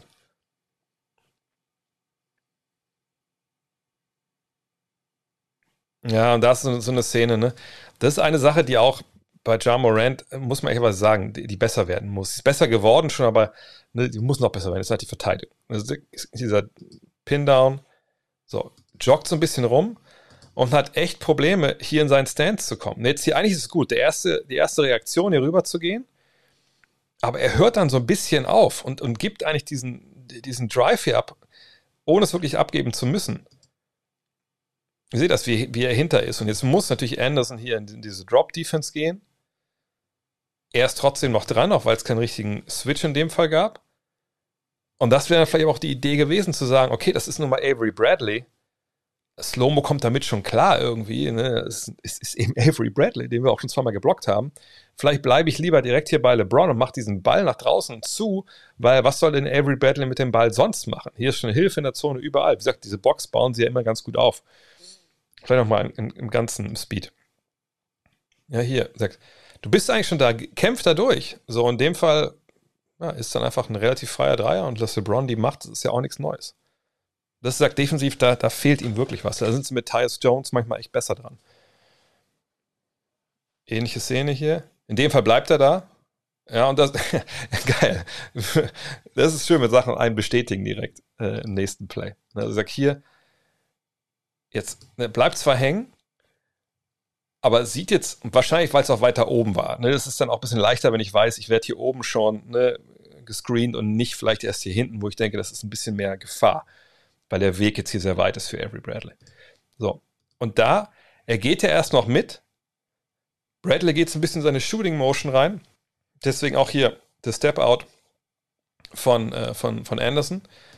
Und hier bricht er jetzt aber ab, weil es nur eine, eine Pump-Fake ist und weiß halt, okay, ich bleibe jetzt bei LeBron. Ne? Schulterblick habt ihr gesehen, ne? ist LeBron noch hier? Und dann hier Bradley halt dann mit einer Geschichte, die er einfach nicht mehr so gerne macht, zum Korb gehen.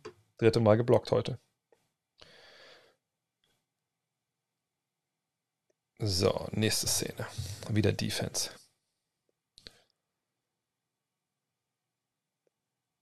Ja, Business Decision irgendwie gewesen, aber war gut. Ah, schade, dass wir es nicht jetzt zu Ende gesehen haben. Egal. Ey, Brandon Clark, da darfst du auch nicht springen.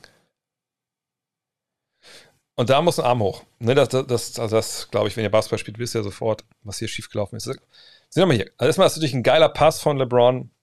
Ne, einfach hier rüber zu Carmelo, weil er sieht, Brandon Clark, Shotblocker, ne, will ein bisschen hier aushelfen. So.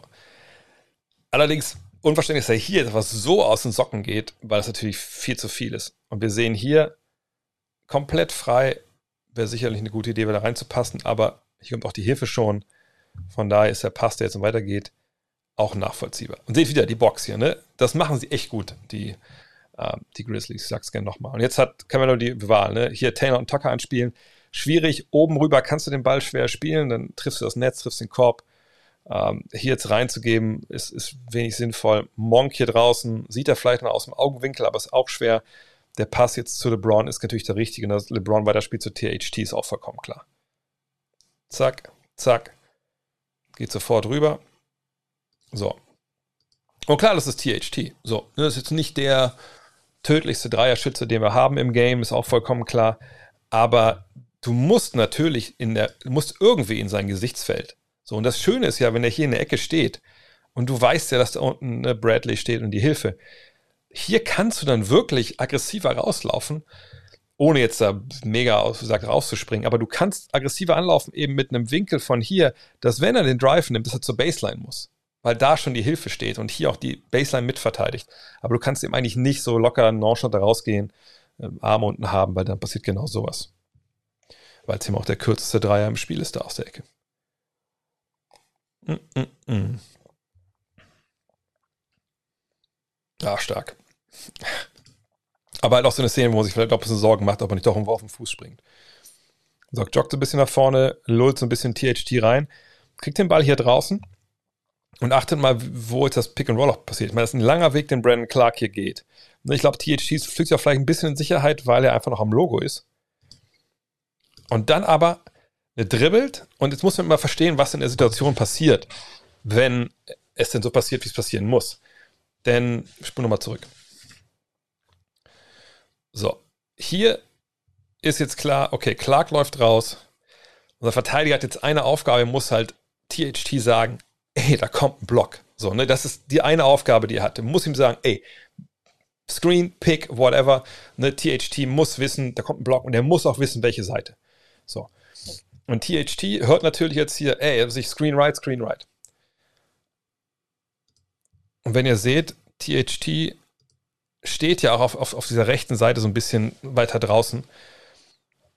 Und jetzt ist die Mitte aber offen. Und er wartet auch gar nicht auf den Screen Morant, sondern attackiert sofort. Ne, was, wenn du den, den Cue hörst, äh, Screen Right, wo du vielleicht erstmal sagst, okay, mal gucken, wo kommt er oder so. Und er hat ein bisschen Speed und die Hilfe von hier fehlt. Die kann wieder nur von hier kommen. Und dieser Absprung jetzt, das ist dann natürlich auch, ich meine, klar, das ist, äh, ist Camello, ne? Ja, und Westbrook dahinter. Aber er entscheidet sich abzuspringen, auf ihn drauf zu springen, wo man vielleicht normal sagen würde, ey, du hast sie doch alle hier reingezogen, passt doch den Ball raus oder hier hin. Oder mach einen Eurostep, aber dann, ne, guck mal, wo er landet, dann wie er da landet. Ach, ich meine, es ist schön, dass er das so macht, aber sagt diese Landegeschichten, da muss man wirklich ein bisschen aufpassen. Oder er muss rüberspringen, dank das Ding halte ich oben dran fest, dann passiert nichts.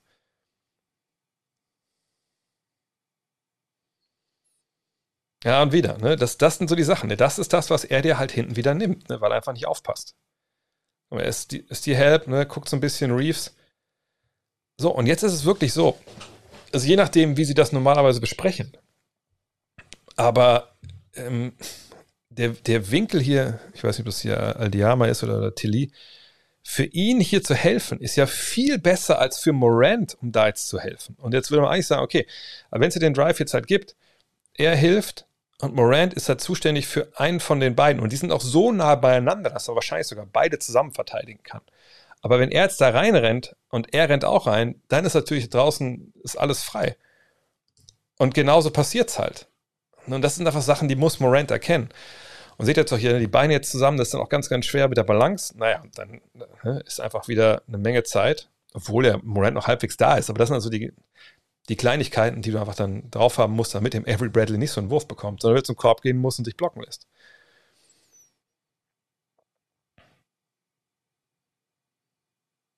Ja, gut aufgelöst. Stoppeln. Manchmal ein bisschen, es sieht manchmal ein bisschen naiv aus, wie er spielt, aber das, wie gesagt, das ist ein bisschen diese, diese jugendliche Leichtsinn, den er noch hat. So, wieder gegen Bradley. Bleibt wieder am Block hängen. Hm, Glück gehabt in dem Fall.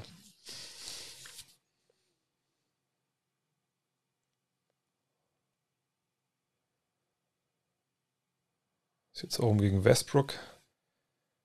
Das war jetzt mal dann gut, ne? Eine gute defensive Sequenz.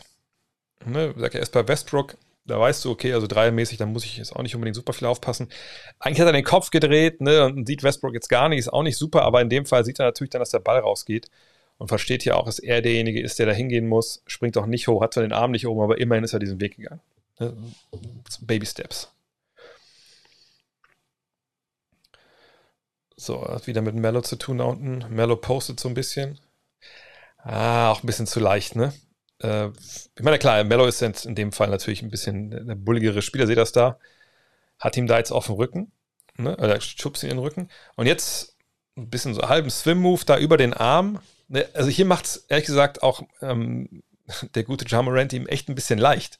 Ne? Ich habe das von einem Coach damals äh, beigebracht bekommen, dass er sagte, ne, hier beim kann es noch gar nicht richtig zeigen. Also wenn du ausblockst und du hast die Arme halt so unten, da kommt immer dann der Swim-Move oben rüber. Jetzt fange mal ein leckeres T-Shirt an. Äh, ein Swim-Move oben rüber und dann sind deine Arme unten. Was willst du denn machen? Wenn du den Arm aber oben hast, ne, hier so, wenn einer da drüber fasst und Swim-Move, dann, ähm, naja, ne, dann ist das ein Foul. Ne, da sieht jeder, dass der Arm da oben rüber geht. Und das macht er hier halt nicht. Ne, er hat diese Arme unten. Ne, Carmelo kann ihn ungestraft. Der Ref hat der klaren Blick. Bisschen zur Seite, nicht mal stoßen, also, sondern einfach nur zur Seite schieben. Hat er die, die bessere Position. Er bumpt ihn sogar nach oben, weil er leichter ist. So, in dem Fall, im Endeffekt, ähm, weil hier auch wieder Bradley steht, was er zwar nicht wissen kann in dem Fall, aber wenn du so hochgeschoben wirst und dieser Winkel jetzt so gut ist, dass wenn der Ball hier eigentlich runterkommt, Carmelo eigentlich sofort Baseline spinnen kann, hier die Hilfe ziehen und entweder er finisht selber oder passt den Ball raus. Sobald du da geschlagen bist, musst du eigentlich checken, dass du wieder Richtung Baseline dich orientierst und versuchst dich hier hinzustellen. Und er geht aber den anderen Weg raus und ist dann halt vollkommen aus dem Play und dann kommt es eben so, wie es ist. Ne? Die Hilfe ist da, die ist super. Melon dann selber noch ein Foul. Ähm, wo ich gar nicht gesehen wo das Foul in dem Fall war, aber das ist natürlich bei der Auflösung ein bisschen schwierig. So, nächste Szene. Ja gut, Foul. Das ist dann auch klar. Kendrick Nunn. Mhm. Slow-Mo, Floater, ja, gutes Ding, guter Pass. Mal gucken, was mit Slow-Mo noch passiert. Der Vertrag läuft ja aus. Vielleicht ist das ja auch einer für den Trade-Block. Ja, guter Hustle hier. Hustle, Hustle, Hustle. Schöner Pass. Ja, da kann man jetzt auch keinen Vorwurf machen, dass er da jetzt vielleicht nicht sofort da war. Äh, nächste Szene. Das wäre auch noch eine Sache, ähm, wir auflösen, wie es weitergeht. Das ist eine Sache, die die Grizzlies auch gut machen. Da bin ich ganz froh, dass man jetzt sieht, dass das Morant auch so drin hat. Das ist ja The Nail, nennt man das ja hier, ne? diese Ecken von der Freiwurflinie. Und da geben sie eigentlich in der Regel sehr, sehr gerne Hilfe. Also gerade wenn der Weg hier so kurz ist, wie, wie, wie es in dem Fall halt ist. Und dass er jetzt hier steht und Williams halt sagt, pass auf hier, ich habe die Mitte, ne, in der Baseline würde dann hier die Hilfe von da kommen. Und das ist genau richtig. Man darf sich halt nur nicht konzentrieren. Man seht das hier. Ich meine, Morant guckt die ganze Zeit hier auf den Ball. Also wirklich die ganze Zeit. Und das ist dann einfach ein bisschen zu viel. Ne? Da muss man in der Lage sein, ein bisschen Head on a Swivel zu haben, mal drüber zu gucken, dass man auf jeden Fall auch Westbrook noch ein bisschen sieht. Weil Westbrook könnte ja mittlerweile schon die ganz hinten sein. Gut, es könnte auch egal sein, ne, weil es Westbrook ist, aber und die Dreier nicht so fallen, aber ne, das ist schon besser, wenn man weiß, was kommt. Vor allem, wenn ein Block gestellt wird gegen dich. Und der kommt jetzt hier. Und dann kommt der Ball zu Westbrook. Naja, dann ist es einfach auch schwierig. Und dann lässt man ihn lieber werfen, weil er einfach nicht so gut trifft. Ne, aber das kann ja auch jemand anders sein. Und ich glaube, Morant müsste da die gleiche Hilfe eigentlich mehr oder weniger geben. Es sei denn, es ist Curry, so der verteidigt. Aber guter Drive, aber dann ein bisschen zu wildes Finish in dem Fall. Oh, was mit Zahuya Williams passiert? Oh, Dreier. Ja, stark von Westbrook. Wo war da jetzt die defensive Szene? Oder ist das eine offensive Szene? Ne, war defensiv. Egal, da war nicht viel zu sehen. Mhm.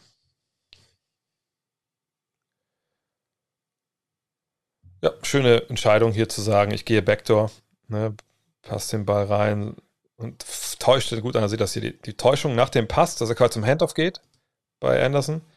Dieser eine Schritt und sich direkt da hier jetzt abzustoßen. Das ist halt die Kunst in dem Fall. Und dann ist er direkt hinten durch. Die ganze Defense hatte sich von den Lakers auch schon ne, darauf konzentriert, ihn halt dann zu stoppen über rechts. Und jetzt auf einmal dann ist, uh, jetzt ist Not am Mann. Ist trotzdem natürlich, ne, sind drei Verteidiger da. Aber mit seinem Speed geht er gut rein, zieht das Foul. Gut gemacht.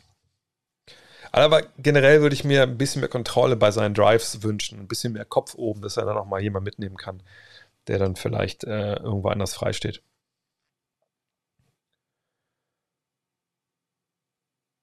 Oh, guten Morgen, Desmond Bain. Wollen wir Desmond Bain aber kurz ein bisschen dissen? Wieder Ballwatching von Desmond Bain, Avery Bradley. Klar, ist ein Shooter, aber Avery Bradley ist auch ein Veteran, der jetzt hier weiß, oh, das ist ein guter Cut, den ich da laufen kann. Aber passiert ja Gott sei Dank nichts. Aus Sicht der Grizzlies. Und das ist ein guter Pass. Das war gut. Ne? Gut reingegangen, Bane gesehen, auch wenn es jetzt kein Dreier war. Gute Defense. Aber wird gefault. Ja, alles gut. So, also ein langer Breakdown hier. Dafür, dass der Block direkt zum Anfang war. so. Uiuiui. Bisschen zu, zu locker dem Ball umgegangen. Das kann passieren.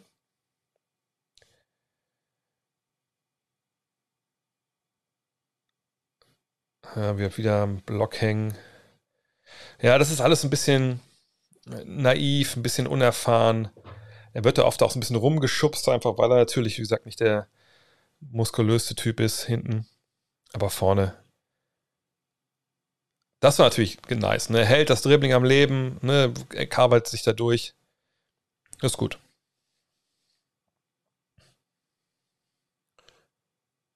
Oh, LeBron ist nicht happy, glaube ich.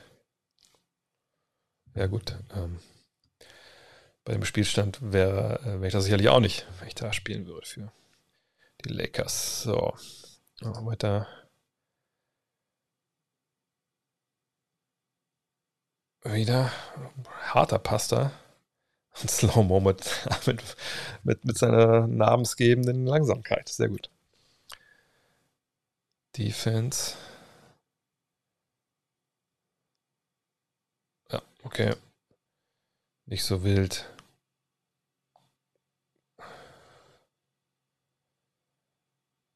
Slow-Mo ist so geil. Wir sollten mal lieber einen Slow-Mo-Breakdown machen. Beste Mann ja auf dem Platz. Das ist gut. Push das Ding. Ne, jetzt. Ja, ist gut. Ist gut. Ne, wie gesagt, man würde sich wünschen, dass er trotzdem finisht, aber das ist dann einfach der, der nächste Step. Äh, geht da schnell rein. Ne, arbeitet auch mit dem Speed so. Ne? Also hier Speed, dann, ah, guck mal, und jetzt attackiere ich halt. Hat er gut gemacht. Könnte aber auch danken, wenn wir ehrlich sind. Ja, aber ich denke, das, das reicht doch hier auch zu John Morant, oder? Komm, dann gehen wir jetzt mal zurück. Äh, machen weiter mit den Fragen und dann am Ende nochmal Josh Giddy. Äh, ich denke, eine halbe Stunde geht auf jeden Fall noch. Äh, Jared Vanderbilt, was von halt, der auf jeden Fall. Äh, sehr interessanter Spieler. Ähm, ich denke, der wird gut entwickeln und ähm, ja, guter Mann. Also krasser Draft-Stil. Hat aber noch ein bisschen was vor sich natürlich auch, ne? Muss man auch ganz klar sagen. Mm die Fragen hier rein, genau, nicht über den Discord. Da gucke ich jetzt gerade nicht nebenbei rein. Wie hoch ich gespielt habe, ich habe drei Jahre in der zweiten Bundesliga Nord gespielt für, für Wolfenbüttel. Danach, als ich zum Studium bin, dann nur noch Regionalliga ein bisschen und dann in England ein Jahr gespielt, etc. Äh, letztens haben die Lakers und die Clippers am gleichen Abend in der Krypto Arena gespielt. Wie machen sie das, um alle Banner und den Court zu wechseln? Alle Spieler sind ja meistens schon Stunden vor dem Spiel in Halle. Die Banner zu wechseln ist nicht so schwierig, weil ähm, die hängen in der äh, Crypto.com Arena an an der Wand oben. Die werden einfach abgedeckt. Die von den Lakers mit so, also ich, letztes Mal als ich da war, ich weiß nicht, wie es momentan aussieht, aber abgedeckt mit so, mit so Postern von den Clippers. Und die Clippers selber haben ja noch nicht so viele Numbers retired, so von da ist es nicht so wild der Parkettboden ist wirklich das, was halt schwierig ist. Ich weiß nicht, ob es tatsächlich ganz verschiedene Parkettböden sind oder ob sie nur die, ähm, die farbigen Teile auswechseln. Das weiß ich ehrlich gesagt nicht. Wahrscheinlich müssen sie alles auswechseln. Ähm, aber das geht relativ fix. Ne? Da kommen ein paar Jungs mit Akkuschraubern. Eins raus, eins rein. Ja, und alles andere ist dann egal. Und die spielen ja auch nicht am gleichen Abend. Also die einen spielen mittags, die anderen spielen abends. Und dann, ich glaube, da müsst mal gucken. Es gibt auf jeden Fall auch YouTube-Videos und sowas, wo beschrieben wird, wie das geht ähm, und, und wo auch die Zeit genannt wird. So. Hm, Spiele aus den 90ern, Early 2000ern, die heute besser wären als damals mit den heutigen Regeln, zu den heutigen Spielen, würde spontan Jason Williams, Baron Davis oder Jamal Crawford einfallen. Ich weiß nicht, ob die heute unbedingt besser wären. Ähm, äh, also besser im Sinne von, was das bessere Statistiken auflegen und so. Da wäre ich eigentlich immer wenn es um die 90er geht, eigentlich bei den Centern. Ich glaube, die würden heute aber bessere Zahlen auflegen, weil die, die nicht, äh, ähm, nicht gestoppt werden können. Ähm, mm, mm, mm. Ich weiß nicht, warum hier jemand Philly Cheesesteak äh, gepostet hat, aber Philly Cheesesteak ist auf jeden Fall äh, wieder auf dem Speiseplan irgendwann, wenn ich in LA bin. Ähm, dip, dip, dip. Ah, genau, hier ist nochmal innerhalb einer Stunde alles umbauen. Okay, im Madison Square Garden. Aber das mit dem Eis ist es, ähm, oh, ich bin gespannt, weil ich finde ich spannend, weil ich denke eigentlich, dass, also ich es mitbekommen hatte mal, weil das eigentlich, wenn in Eishockey und Basketball ist es eigentlich ein bisschen leichter ist, wenn das Parkett ja auf dem Eis liegt und dann müssen die einfach hingehen, Parkett raus, dann die Plane runter weg und dann geht's los mit dem Eis. Und wenn natürlich Parkett muss ja raus, neues Parkett rein. Also deswegen stelle ich mir das ein bisschen schwieriger vor, wenn ich ehrlich bin. Äh, Gründe, warum aus China nicht mehr viel mehr Top-Talente rüberkommen. Die Liga soll gar nicht so schlecht sein und die Ausbildung ist ja seit Jahren ist, ist ja da und seit Jahren ist Basketball irre beliebt. Äh, die Liga ist nicht wirklich gut, wenn wir ehrlich sind. Also ich wüsste jetzt nicht, wo man die einordnen müsste, so im europäischen Vergleich. Aber mir würde jetzt keine europäische Liga einfallen, wo ich denken würde, die wäre schlechter. Es sei denn, wir reden jetzt so von, weiß ich nicht, von England oder sowas. Ja, das weiß ich nicht, ob ich, wie man das jetzt vergleicht, aber äh, alle großen europäischen Ligen sind auf jeden Fall besser als die, äh, die CBA. Ähm, haben die namhafte NBA-Spieler stellenweise? ja, na klar. Aber ähm, das sind ja auch relativ viele Haspins dabei. Mhm. Wenn sich da mal den Stil anguckt, ich war ja bei Olympia damals, da viel auch mich mal beschäftigt, so mit Basketball davor, der Kultur da. War viel auf Freiplätzen unterwegs, mal angeguckt, mal wie das so läuft da. Das ist schon alles relativ wild, was da so abgeht, stellenweise. Ähm, gibt natürlich auch ne, gute Teams, eine gute Jugendausbildung sicherlich ist auch da und spielen immer mehr Kids halt den Sport. Aber ähm, ich würde jetzt auch nicht unbedingt sagen, dass die von der Ausbildung vor Europa sind. Mit Sicherheit nicht. Ich denke, dass es ähm, auch schwierig ist für, für, viele da, glaube ich, diese Top-Ausbildung zu kriegen. Denn, also ich, ich sag mal so, wenn das durchlässiger wäre, glaube ich, von China nach äh, Deutschland, äh, Deutschland, nach Europa oder auch eventuell sogar in die USA ins College, äh, dann würde es vielleicht auch der ganzen Sache ein bisschen helfen. Auf der anderen Seite ähm, haben sie natürlich auch da Trainer und kaufen Know-how ein, aber ähm, ich, ich, denke, dass bis auf jetzt die richtig super guten, die dann halt ähm, dann drüben landen, wie es jetzt halt bei Yao war oder Wang Juju, wie sie halt hießen, ähm, dann bleiben die wahrscheinlich äh, eher im eigenen Land, weil sie da natürlich auch Stars sind und äh, gehen nicht ins Ausland. Deswegen wissen wir vielleicht gar nicht, wer vielleicht so auf Euroleague-Niveau oder ähnlichem spielen könnte.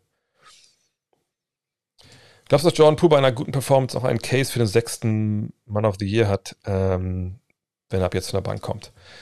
Ich gucke einmal kurz nebenbei die Zahlen an. Denn letzten Mal, als ich gecheckt hatte, waren die gar nicht so überragend, wie ich eigentlich dachte, dass Jordan Poole vielleicht durch die Saison geht. Ähm,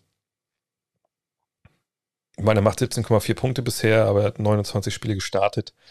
Ähm, Wurfquote ist bei knapp 34 Prozent nur von der Dreierlinie. Drei Rebounds, drei Assists. Das wird alles ein bisschen runtergehen, denke ich. Ähm, klar, mit der Top-Leistung wird das sicherlich funktionieren, aber ich kann mir es eigentlich nicht vorstellen, dass er der beste sechster Mann wird, wenn ich ehrlich bin. Meinst du, die Warriors werden sich auf der Center-Position verstärken mit Miles Turner? Vertrauen sie auf Looney und Wiseman? Äh, ich habe es heute gelesen, das fand ich ganz spannend, dass die, ähm, die Warriors unter Rob Myers, Bob Myers äh, in den Zeiten, wo sie jetzt Meisterschaftsfavoriten waren, noch nie wirklich einen, einen Trade gemacht haben zur Deadline. Also noch nie. Also in diesen Jahren. Von daher denke ich nicht, dass sie das dieses Jahr machen. Obwohl ich auch meinen würde, hey, also wenn man was Gutes bekommt, warum nicht eine All-In gehen? Aber nochmal, es hat auch was für sich zu sagen, Clay, Draymond, äh, Steph, alle schon relativ weit über 30. Vielleicht sollten wir warten, ne, wenn Cominga, wenn, wenn Wiseman, wenn Moody sich entsprechend entwickeln. Und die treffen sich vielleicht irgendwie dann in ein, zwei, drei Jahren. So, ne, die Leistung von denen geht runter, von denen geht hoch. Und sind vielleicht trotzdem nochmal relativ gut, wir sind länger gut wir wissen halt nicht, wie sich Wiggins äh, Moody und Kuminga im Training und so äh, präsentieren, wie zufrieden die mit den Fortschritten sind in der Spielerausbildung. Aber wenn sie sehr zufrieden sind, dann äh, könnte ich mir vorstellen, dass sie aber auch nichts machen. Und äh, das ist auch ein wichtiger Punkt hier. Das System, was sie spielen an beiden Enden, das lebt schon viel davon, dass Leute sich halt kennen und, und checken, was geht, offensiv und defensiv.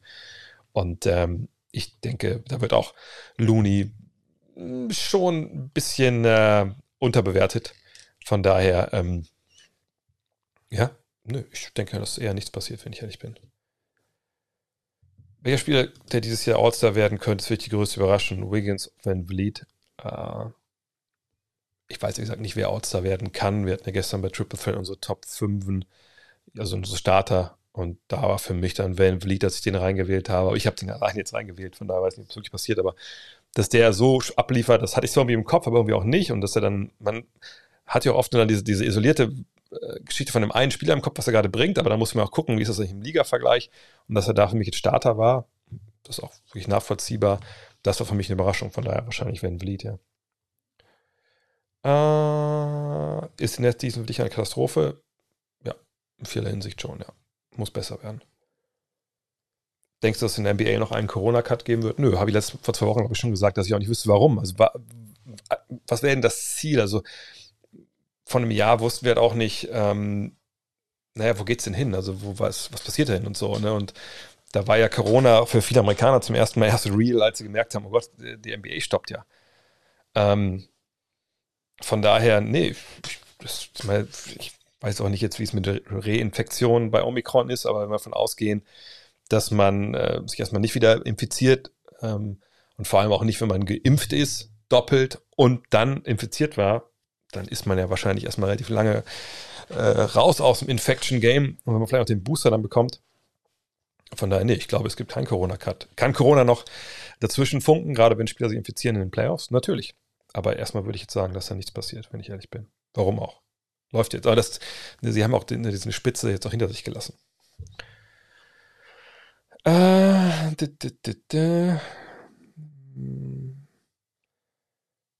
Gibt es, abgesehen von Ben Simmons, eigentlich noch gute PND-Spieler? Was, was soll denn PND-Spieler sein? Ich stehe auf dem Schlauch. Picken. Schreibt mir das bitte mal rein kurz in, in, den Chat, was das, was das sein soll. Ach, da steht Passing und Defense.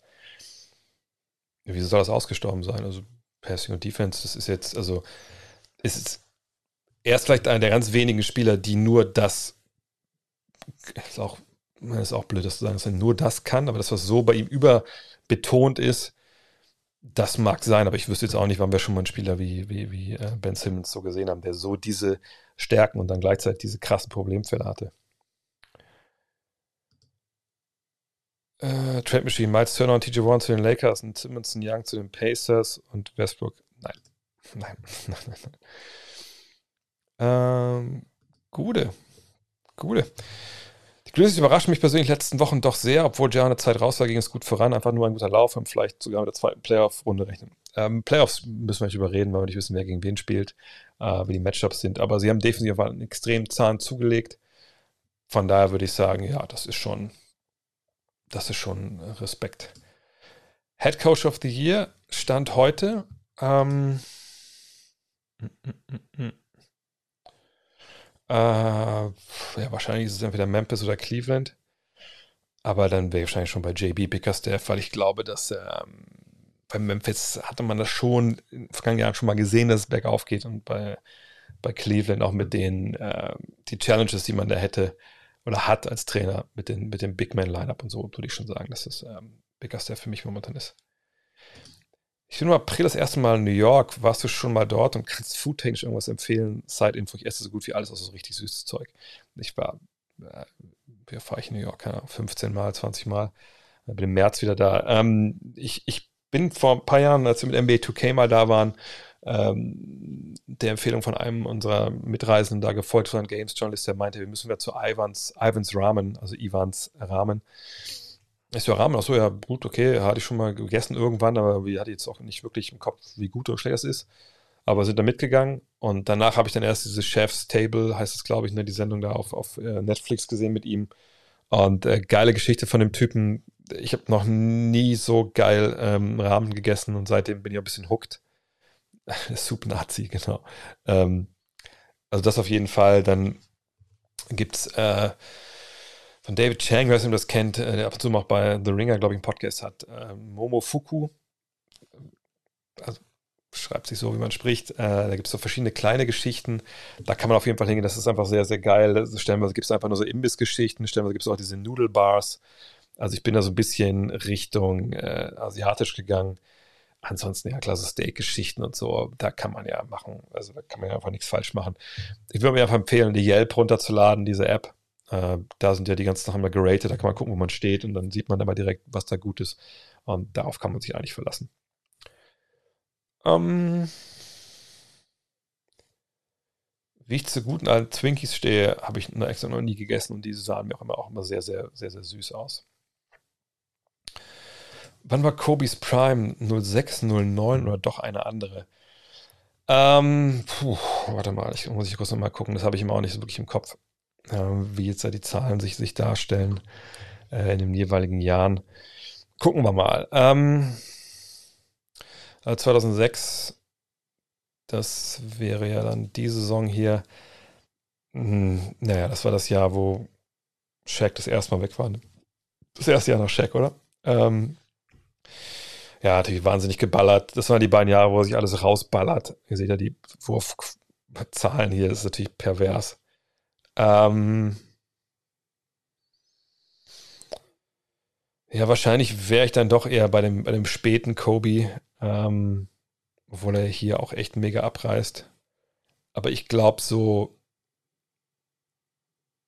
was sagen denn die Advanced Stats? Nicht, dass ich da jetzt aber mit dem Gefühl gehe und aber komplett daneben liege. Ja, wahrscheinlich liege ich komplett daneben. Ähm, für mich hat der späte Kobe irgendwie den Charme, dass er einfach sehr, sehr viel weiß über das Spiel, was er sicherlich in den Jahren vorher nicht weiß und dass ähm, er deswegen einfach besser ist, obwohl er vorher sicherlich mehr abgeliefert hat. Aber ähm, ja, ich würde mir einfach für wahrscheinlich dann eher für, für 2009 entscheiden. Äh, obwohl er vielleicht vorher besser Basketball gespielt hat, wenn das, wenn das, also nicht best, bessere Leistung gebracht hat, aber ich glaube, der bessere Basketball mit allem ist er, glaube ich, dann später. Aber das ist, ähm, vielleicht, ich, ich würde euch nicht, es nicht übernehmen, wenn er nicht versteht, warum ich das sage. Ähm, dann gucken wir mal, was haben wir noch? Ein paar Fragen hier noch. Wann kommentiere ich wieder? Ähm, ich weiß es immer monatlich. Es gibt mal Arbeitspläne für, für jeden Monat. Ich habe ja meine vier Spiele im Monat, die ich machen kann. Ähm, und das nächste ist, ich habe am Wochenende ein Spiel außerhalb der Reihe gemacht, weil ich für einen Kollegen eingesprungen bin und dann, wo, da habe ich ein anderes Spiel abgegeben. Von daher, ich bin jetzt noch einmal dabei und das ist in der kommenden Woche am Sonntag um 21.30 Uhr Celtics gegen Wizards. Und dann ist es für mich im, im Januar wieder rum. Und wann im Februar ähm, äh, das dann ist, das weiß ich noch nicht. Das wird dann erst wahrscheinlich nächste Woche oder so dann äh, rausgehauen. Mm. So. Äh, würde Schröder nächstes Jahr, er gut neben Dame passen, eventuell ein Win für die Blazers, dass Schröder eventuell ein kleines Geld angehört werden kann? Nee, ehrlich gesagt glaube ich das nicht. Ich glaube, das wäre dann auch für Dennis nicht das beste Fit, ne, dem so ein Spieler, der so balldominant auch ist. Ähm, sicherlich kann er von der Bank kommen und dann selber machen. Eigentlich ist ja, was so die Offensivskills angeht, äh, McCollum da schon passend, nur defensiv passt es dann oft halt nicht. Nee, also für mich momentan, äh, ich kriege die Clippers und die Mavs nicht aus dem Kopf, wenn ich ehrlich bin. So als Ziele auch jetzt schon und dann muss man mal sehen, was dann nächstes Jahr geht. Äh, aber Portland habe ich der eher gesagt nicht auf dem Zettel. Glaube ich. Schafft es Portland in die Playoffs? Wissen alle nicht, wie, wie fit Dame Lillard ist, da mit seiner Bauchmuskelgeschichte. Die tragt, schleppt er ja schon seit Olympia äh, mit sich rum. Ich gucke mal auf die Tabelle, wo sie gerade stehen. Ähm, ist ein Zehnter. Ne? Das ist alles eng beisammen, da unten um so einen Platz 10. Danach so ein kleiner Bruch. Der, ne? Aber Play-in-Tournament, ne, man sieht, dass die Spurs, die Kings, die Pelicans, OKC noch mit, so mit da rein funken könnten. Also ich würde ihnen das Play-in durchaus zutrauen, aber das kann man einfach nicht prognostizieren, wenn wir ehrlich sind. Äh, äh, äh, Welcher Trainer wäre deiner Meinung nach der richtige für den Rebuild? Steven Silas hat meiner Meinung nach überhaupt gar keinen Plan. Also für die für die Rockets wahrscheinlich, ne? Ähm, ich, also Steven Silas kam mir nicht dahin, um ein Rebuild zu machen. Das ist schon mal vollkommen klar. Äh, er kam dahin um mit Steve, ähm, Steve Harden. Wer ist denn Steve Harden? Steve, Steve Harvey hatte ich, glaube ich, im Kopf gerade. Also mit James Harden. Ähm, da zu arbeiten. Ähm, das hat dann nicht funktioniert, das wisst ihr. Und dann war er in einer Situation, in der er ist. Ich glaube, das ist ein guter Basketballlehrer. Hat er in, in Dallas auch oft genug gezeigt. Ähm, hm. äh, aber ist schwer zu beantworten, weil wir nicht wissen, wie er die Spieler anspricht, etc. Äh, aber ich glaube nicht, dass man das auch wirklich großartig bewerten kann, jetzt anhand von Rotation oder, oder anderen Sachen, weil ich meine, sein bestbezahlter Spieler, wahrscheinlich sein bester Point Guard, soll nicht spielen. So, da kann er nichts für. Dass die Veteranen jetzt nicht viel spielen, denke ich, ist auch nichts, was er sich ausgedacht hat, sondern ist sicherlich auch so ein bisschen der Fingerzeig von oben, Alter, wir sind hier im Rebuild. Daniel Theiss kann auch mal ruhig ein bisschen locker machen und so. Ähm, ne, der soll vielleicht dann auch getradet werden, Hauptsache verletzt sich nicht. Von daher, ich, das Silas, glaube ich, muss man da komplett äh, rausnehmen, wenn ich ehrlich bin. Grüße aus Dortmund, Grüße nach Dortmund. Ähm, seit Wochen keinen Ball mehr geworfen. Sieht das bei euch aus? Ja, das stimmt. Ich meine, ich war jetzt äh, auch schon länger nicht mehr auf meinem Platz hier, direkt hier hinter der Kamera ist. Ähm, aber auch weil das Wetter einfach nicht so richtig gut war. Aber sobald es da ein bisschen was geht, dann muss ich auch wieder raus, weil ich merke auch so, wenn ich eine halbe Stunde, eine halbe Stunde mittags noch rausgehe, ein bisschen werfe, danach ist dann auch wieder die, die, die Schreibfinger ein bisschen lockerer und der, der, der Kopf ist ein bisschen freier. Von daher ja, muss passieren. Äh, äh, äh, äh. Gestern wurde diskutiert, ob es die richtige Entscheidung war, Zion auf der 1 zu wählen, also bei Triple Threat. War es ein Fehler von Detroit, jetzt im Nachhinein geschaut, oder macht das jetzt noch keinen Sinn zu diskutieren? Äh, also ein Fehler von Detroit jetzt von Kate Cunningham, meinst du? Also das war wirklich noch keinen Sinn zu diskutieren. Sieht Evan Mobley wahnsinnig gut aus, gar keine Frage. Ähm, sieht Kate Cunningham auch mal besser aus? Ja. Ähm, also, heute würde ich wahrscheinlich sagen, ne, ich werde wahrscheinlich lieber Evan Mobley im Team, aber das müssen wir erstmal abwarten. Was sagt das Warp-Rating aus, falls du es übersehen hast? Wenn nicht, achso, ja, habe ich übersehen, glaube ich. Ähm, Warp, Value over Replacement. Also, äh, ich gucke mal, wir, ob ich hier die Formel finde. Ähm, Im Ende des Tages ist es so, dass es aussagt, was da auch drin steht: Value over Replacement. Also, es wird definiert, was so der, nee, der, der, der, also der mittelmäßige Replacement-Player äh, bringen würde. Und ähm, an der Stelle von diesem Spieler wird verglichen, was bringt der Spieler und was würde eben dieser Replacement Player bringen. Also wenn man einfach einen Superstar rausnimmt und man setzt ihn mit Joe, äh, ich hätte fast gesagt Joe Exotic, wie heißt es denn? Joe, egal, Average Joe, das wollte ich sagen.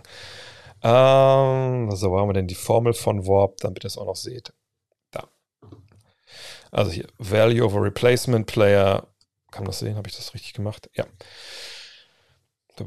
Also es ist ein Box Score Estimate of the points per 100 team possession that a player contributed above a replacement level. Also minus 2 ist dieser Wert. Player translate to an average team in Prorate und Multiplier. Ihr seht selber. Da kann man auch diesen Box Plus Minus Artikel sich noch angucken. Aber ihr seht schon, das ist vielleicht ein bisschen viel, um das jetzt an der Stelle hier zu erklären. Also was es im Endeffekt aussagt, ist, ne, wir können vielleicht nochmal einen Spieler uns auch mal angucken hier. Äh, warte mal. Gehen wir einfach mal nach Brooklyn rein. Äh, wir gehen mal zu Kevin Durant. Und dann sehen wir hier Warp. Ne, also wie gesagt, wenn man das jetzt ne, sieht, im Vergleich zu einem Average Joe, der da spielt, ne, wie viel mehr Siege ne, bringt er dir halt. Und das sind dann hier diese Zahlen. Aber wie gesagt, nochmal, das ist, das auch dann über die Saison gesehen, das ist dann kumuliert halt. Ne? Aber ihr, ihr, seht schon, das ist, ähm, also, man kann schon sehen, ne, wie gut dann Leute sind, das ist ein Advanced Metric, keine Frage. Äh, aber ich glaube, dass man da jetzt in die Details rein muss, das glaube ich ehrlich gesagt nicht. Mm. So, dann machen wir noch ein, zwei Fragen und dann gehen wir mal äh, zu Giddy nochmal für ein paar Minuten. Die Bucks haben ja Cousins gewaved. Wenn Lopez nicht wieder fit wird, fehlt ihnen damit meiner noch ein Big Man. Wenn Turner zu haben wäre, würde ich an der Stelle Bucks zuschlagen. Meine, deine Meinung? Ja, wenn sie ihn haben könnten, dann würden sie sicherlich zuschlagen. Die Frage ist halt, wie, wie, wie sollen sie den denn bekommen? Also, wen sollen sie den abgeben? Sie haben ja eigentlich dann niemanden, der davon Interesse wäre. Ähm, weil, also, die Core, also, ähm, natürlich Janis, äh, Middleton und, und Holiday werden sie halt nicht aufbrechen. Und danach ist ja nichts mehr, was jetzt die Pacers interessieren würde. Von daher, ich denke auch, dass sie ähm, gucken müssen, äh, dass man vielleicht irgendwie noch einen Big Man dazu bekommt, aber auch das ist Buyout-Markt, da werden sie schauen. Und sind wir auch mal ehrlich, ähm, mit Janis als Center kannst du halt auch eine Menge spielen. Und vergangenes Jahr in den Playoffs war das eben auch die Sache, die einfach sehr gut funktioniert hat. Ähm, von daher, ja, das wird schon passen. Äh, was können Ursachen für die Underperformance von Evan Fournier die Saison sein? Passt der Fit mit Thibodeau einfach nicht? Äh, wir wissen nicht, wie viel zwischenmenschlich zwischen den beiden läuft, aber ich glaube, defensiv ist er einfach nicht die Art Spieler, die Thibodeau gerne hat. Aber da ist er mit Leuten wie Kai Korver klarkommen, hat die besser gemacht. In dem Fall scheint es nicht zu funktionieren. Mhm. Ähm, ja, von daher mh, weiß ich nicht. Ist, glaube ich, einfach kein guter Fit. Ja. Wenn ein NBA-Team zweimal hintereinander gegen den gleichen Gegner spielen muss, fliegen sie dann jedes Mal vor in ihre Heimatstadt zurück? Nein. Nein, also ähm, die bleiben dem Hotel in der Regel. Und du kannst auch dann, je nachdem, also wenn in der Trainings, ich habe zum Beispiel auch mal Dirk interviewt in der Trainingsanlage der Lakers in der ersten Gundo. Ähm, das bietet man bietet sich dann an. Man kann schnell in der Arena trainieren. Ähm, wenn es ganz hart kommt, dann sucht man sich irgendeine Highschool oder eine College-Stimme, wo man es machen kann. Ähm, das ist dann äh, kein Problem. Könntest du einen Spielervergleich bei Mitchell Robinson versus Robert Time Lord Williams machen? Wen siehst du vorn? Wer hat das bessere Spiel in der Zukunft? Puh, äh, schwierig. Ich meine, das, also aus der kalten Hose das natürlich, das ist echt einfach nicht drin jetzt, dann müsste ich mir richtig mir das beides mal angucken. Ähm, gefühlt würde ich sagen, dass der Timelot momentan die Nase vorn hat. Ähm, sind natürlich beides sprunggewaltige Big Men äh, aus dem Pick and Roll scoren können, aber sonst irgendwie nicht. Viel mehr traue ich den beiden auch nicht zu. Äh, Robbins natürlich eine ganze Ecke länger als der Time Lord, der nur 2,3 Meter, drei, also vier groß ist, glaube ich. Ähm, ja, wahrscheinlich momentan möchte ich den Time Lord sehen. Nur Time Lord, weil er Probleme hat, pünktlich zu sein oder hatte. Lieblingsparkett in der Liga. Ähm, ich weiß, das Parkett ich nicht mag. Das ist in Brooklyn, das Graue, wo man denkt, ey, was ist, ist Staub auf der. Es erinnert an so meine Tage damals in der Regionalliga Nord, als wir in Berlin gespielt haben bei Charlottenburg. Man kam in die Halle und dachte, ey, was ist denn hier los? Das Parkett sah genauso aus wie da in Brooklyn, nur es war alles Staub. Ähm, das war nicht so, nicht so gut. Ähm, Lieblingsparkett, Lieblingsparkett. Äh, muss ein bisschen überlegen. Ich meine, ich bin oldschool, von daher so Lakers und Celtics finde find ich schon ganz geil. Machst du Trade Deadline wieder ein Stream? Ja, ich denke schon. Warum nicht? Ist doch gut. Lass, lass machen. Also wenn da viel passiert, weiß ich halt nicht. Ne? Das muss man mal sehen. Darf sich das Zone die Spiele aussuchen, die sie zeigen? Wird das von der NBA vorgegeben? Wird von der NBA vorgegeben. Ich meine, ist eine Frage, war natürlich so Sonntag. Warum zeigt ihr denn nicht Clay Thompson gegen ähm, Cleveland. So und heute, ich wollte es für eigentlich tweeten kurz, aber habe ich es nicht gemacht. Ne, die NBA hat irgendwie getweetet, so hier Engagement ne, auf allen Socials und so fürs Comeback, neuer Rekord mit Clay Thompson. Naja, genauso wird es auch im League Pass ausgesehen haben. Und den League Pass verkaufen die ja auch.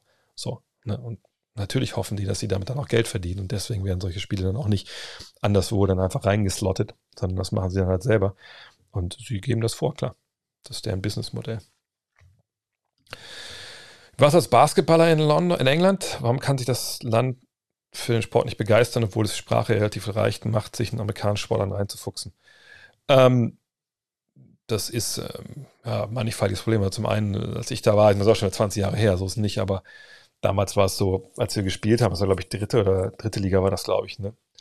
Ähm, wir haben eigentlich ganz selten in so Schulhallen oder Unis gespielt, sondern meist immer aus so Sportzentren wo dann auch ähm, ja, so Badmintonplätze und sowas da waren. Dann hat man dann war das Badminton abgehängt, dann wurde Basketball da gespielt. Also es fehlt ein bisschen auf Infrastruktur, das Know-how fehlte natürlich auch, aber damals, ich habe in London gelebt, da äh, hat man schon gemerkt, dass in so Stadtteilen wie Brixton und so, ähm, da war da schon die Liebe da und äh, da, da ging es dann auch ähm, stellenweise ganz gut ab, fand ich. Man hat ja auch schon einige NBA-Spieler jetzt, äh, von daher das ist, glaube ich, eher so ein Problem mit der Infrastruktur der Liga etc. Aber ähm, da kommt einiges hoch, das muss man schon sagen. Also sie machen da schon für die Probleme, die sie da haben, einen relativ guten Job. Trade Deadline ist am 10. Februar dieses Jahr.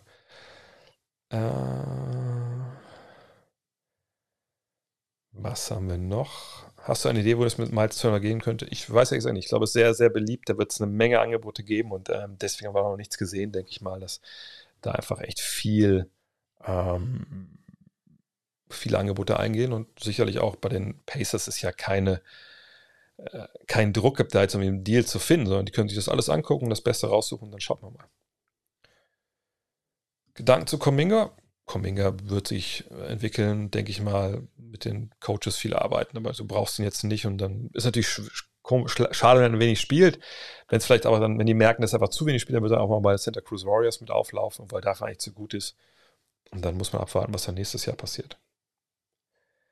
Hm. Bledsoe für Dennis, habe ich letzte Woche auch schon gesagt. Äh, ja, ist ein Deal, den ich, den ich sehe. Aber gesagt, die Mavs kriege ich auch nicht aus dem Kopf. Aber Bledsoe für Dennis, den, also sorry, den Deal, so wird es nicht geben, weil niemand will Bledsoe haben. Ähm, passt auch finanziell nicht, aber ne, einer der Spieler, die weniger Geld verdienen, irgendwie, was Keon Johnson oder so, plus noch oder ein Zweitrunden-Pick oder zwei Zweitrunden-Picks, sowas, das werden wir sehen für, für Dennis. Könnten die Lakers mal zu landen? Nein, ähm, kann ich mir nicht vorstellen. Was eigentlich mit Fultz? Ja, ist auf dem Weg zurück. Mal gucken, wann er jetzt dann da ankommt. Real Nico, Grüße. Auch Grüße zurück. Gibt es eigentlich nochmal NBA-Spiele in Europa? Es gab doch welche in London.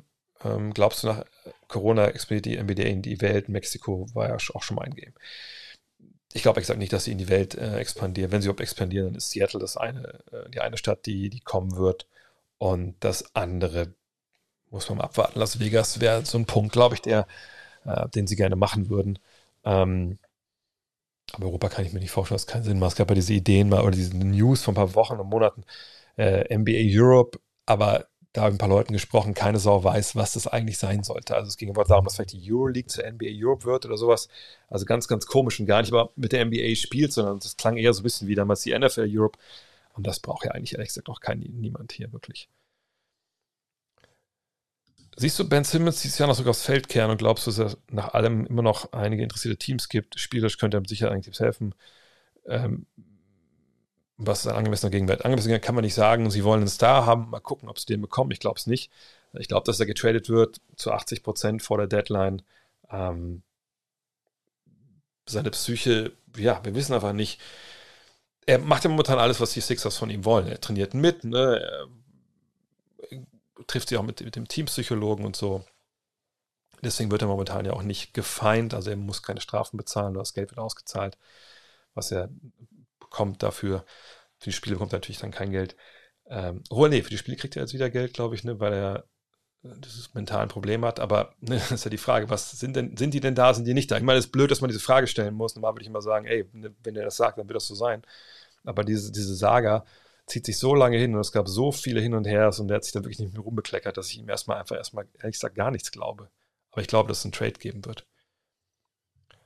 Äh, mm, warten Sie die letzten Spiele der Saison Mitte April. Was hältst du von Ömer Jurzeven? Wie viel Upside schickt sich da? Ich glaube schon einiges. Ähm, allerdings muss er äh, natürlich ne, arbeiten, aber er ist an Miami genau an der richtigen Stelle. Welche Mannschaft macht dir am meisten Zeit am meisten Spaß? Ich würde schon sagen, die Warriors, weil sie einfach einen, einen geilen Basketball spielen. Wer wäre jetzt MVP? Hm. Hm. Ja, ich denke, Jokic wäre es für mich jetzt immer noch, weil ich so in der Saison dann nicht unbedingt auf dieses für mich dann doch äh, wichtige auf diesen wichtigen Aspekt für mich halt gucke, okay, ich, ich wähle halt niemanden, der nicht in die Conference Finals realistisch kommen kann zum MVP. So, und da würde ich wahrscheinlich bei Denver sagen, nur das sehe ich eher nicht. Aber das ist jetzt einfach noch nicht drin, weil ich nicht, also das kommt bei mir jetzt am Ende dann mehr rein. Und so wie er momentan abliefert, würde ich sagen, ich habe ihn da vorne, ja. Favorite Clay-Moment. Ähm, hm. wahrscheinlich gar kein wirklicher Basketball-Moment. Ich finde einfach, dass er da mit dem Boot letztens äh, bei Alcatraz vorbeigefahren ist und da die ganze Zeit gestreamt hat. Fand ich einfach unglaublich geil. Bulls kann man auch gerne schauen, das stimmt auf jeden Fall. Giddy wollen wir einmal noch schnell gucken, oder? Komm, einmal noch schnell Giddy. Zehn Minuten Giddy, okay?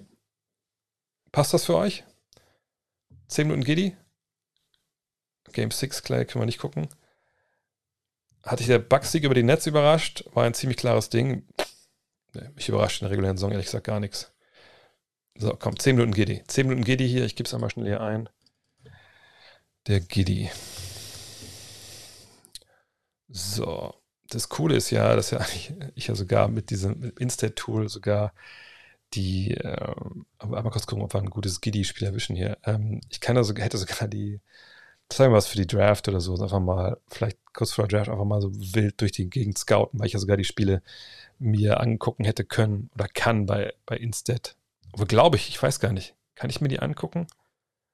Ähm, ich glaube, ich kann mir eigentlich auch die Dinge angucken von ihm äh, aus Australien, aber ich weiß nicht genau. Nur die Assists, das geht natürlich auch. So, wartet mal. Äh, nur die Assists. Wo haben wir es denn? Ähm, Games. Hallo? Wieso kommt Black Griffin die Saison eine kleine Rolle als letzte Saison? Weil er fucking stinkt momentan. Das ist ja unfassbar. Es ist, glaube ich, echt, das, was ich letztes Jahr gesagt habe, wird jetzt dieses Jahr, glaube ich, wahr, dass er halt wirklich, äh, man kann das ja, äh, fell off a cliff. Also einfach leistungstechnisch da nicht mehr viel übrig ist. Was ist denn jetzt hier los mit, mit Instead? Wo zahle ich denn das Geld hier? Äh, hallo? Okay. Wartet mal, ich mache nochmal hier zu und mache hier nochmal an. Wollen die hier nicht mehr, dass ich Josh Giddy 10 Minuten noch mache? Dann machen wir es nächste Woche. Aber eigentlich muss es doch drin sein. So, Josh Giddy. Giddy up. Äh. Ähm, achso, ich kann da hier auch draufklicken können auf Assists. Ne? Das geht natürlich auch. Und oh, da geht es auch direkt los. Hoffe ich jedenfalls. Ja, dann machen wir nochmal hier das Ding weg. Ist das denn hier jetzt auch von der äh, vom, vom Bild cool? Mal gucken. So, Load, Load, Load. Ich kann es ein bisschen kleiner machen, so. Und wie immer muss ich wahrscheinlich nochmal hier drauf drücken. Ja, das ist natürlich jetzt Technik, die begeistert hier an der Stelle. Hm. Ah, ruckelt das bei euch auch so? Okay. Ja, gut. Schön gesehen. Äh, Finish nicht selber da am Ring, sondern passt den Ball raus. So soll das sein. Lou Dort. Was für ein Tank, ey.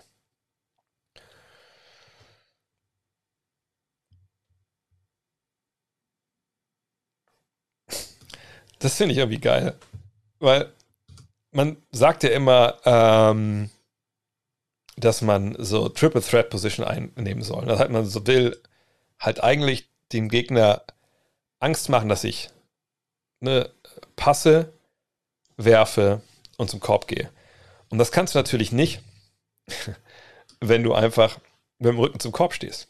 So ist ja. Die Angel Russell ne, der, der, muss sich eigentlich keine Sorgen machen, dass er jetzt irgendwie zum Korb zieht. Er, er, sieht ja, wo, wo er hinschaut. Und eigentlich alle drei anderen sehen das eigentlich auch. Und ne, guckt, guckt, guckt. Und dann trotzdem, weil die Timberwolves da total einen Breakdown haben in der Defense, ist Pokoschewski frei und nagelt dann halt drauf. Ja. Ja, sorry wegen der, wegen der, wegen der Quali, aber es ist halt leider, da habe ich jetzt keinen Einfluss drauf. Ich hoffe, dass es trotzdem geht. So, jetzt haben wir wieder Break. Ja. Transition Defense ist manchmal einfach auch Glückssache. Junge, Junge, vielleicht auch mal einen Defensiv-Breakdown machen sollen für die Timberwolves. Ja, super gesehen. Aber warum dribbelt er denn noch? Ja, geile Court Vision. Aber wenn du ihn so machst, dann kannst du auch dribbeln, natürlich. Lou Dort.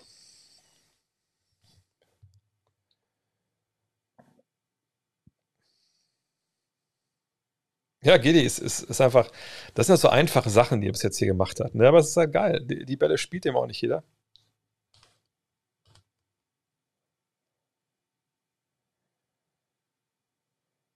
Ah, nice, nice, nice, nice, nice, nice. Hat hier den Ball. So, wir sehen es wieder. Erstmal natürlich stark hier unten. Ey, die Hose. Die Hose ist nicht eng genug. Ich muss sie ein bisschen enger ziehen. Okay. Und jetzt, das ist halt geil. Ne? Challenge hier, ne? zwei ja gar nicht so schlechte Jungs. Hier geht Muscala, ist das glaube ich, ne rein. Ne? Russell zeigt, Alter, du musst helfen.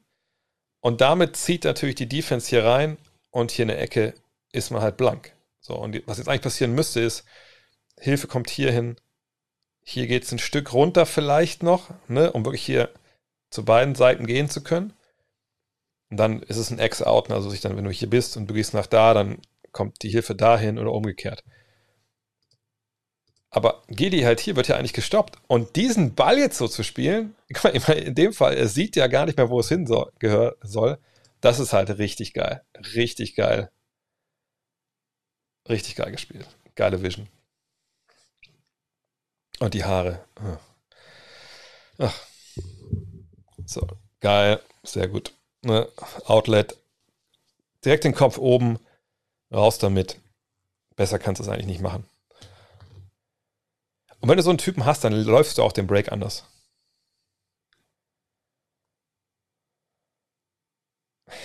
auch da ne, macht so ein bisschen Speedwechsel. Und den, den Weg hier geht auch nicht. Aber was ist denn bitte für eine katastrophale Transition, die von den, von den Timberwolves?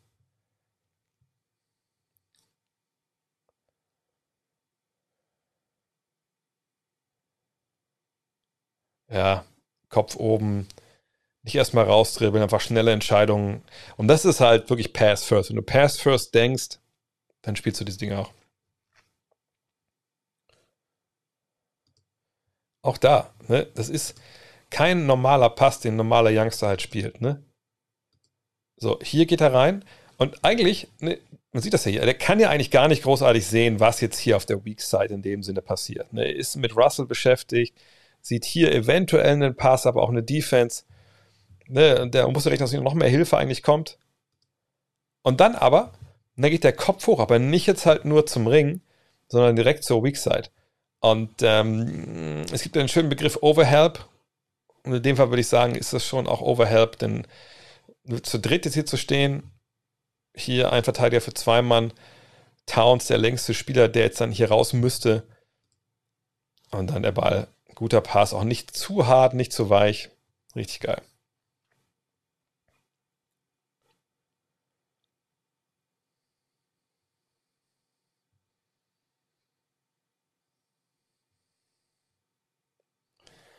Oh, das war natürlich auch ein gutes Ding. Gucken wir nochmal von hier.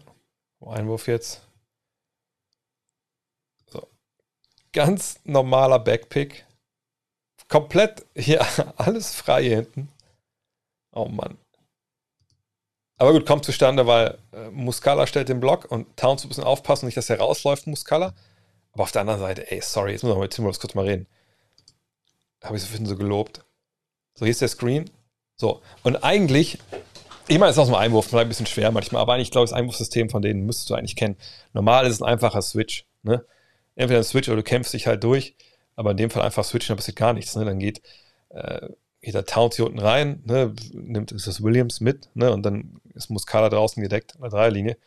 Aber so, aber auch nicht so ein leichter Pass, weil eigentlich ja die Defense dran ist. So. So, komm, mach zwei, drei Angriffe mal noch, dann fallen mir langsam die Augen zu hier, wenn ich ehrlich bin. Gegen Dallas. Nicer Pass, ja.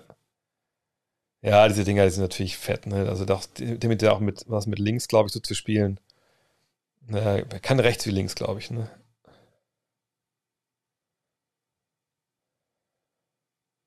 Ja, gut, das ist. Das sind so die, äh, die Dinger, die. Die spielt ja wieder jeder. So. Wieder Break. no look, nice. Nice, nice, nice, nice, nice. Da sieht man auch so ein bisschen diese Chutzpe, die er halt hat, ne?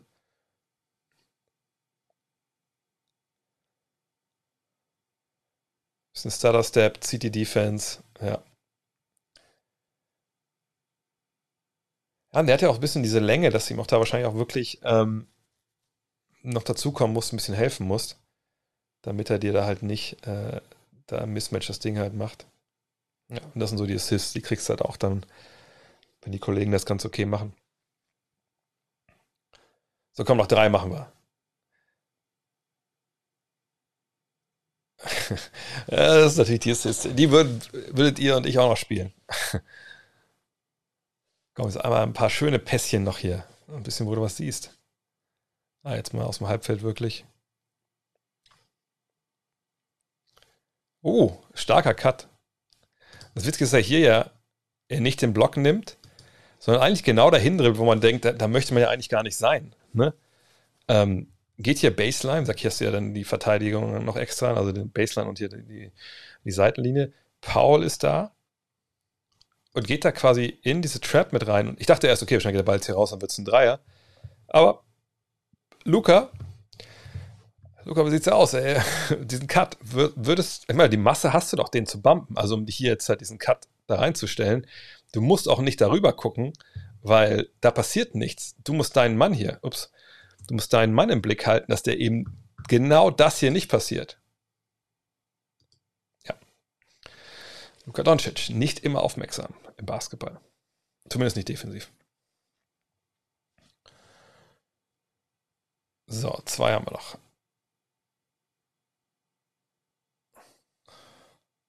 Stark. Das hat schon so ein bisschen Larry Bird-Vibes, so ein Pass, ne? Er guckt, sieht so, okay, ich kann nirgendwo hinspielen, aber weiß, er will ihn zum Center spielen. Sieht aber, okay, das ist DFS, ne? Dorian Finney-Smith ist hier. Maxi hat die Seite dicht gemacht. Klack, hintenrum. Ja, alles klar. Easy two. Stark, stark, stark, stark.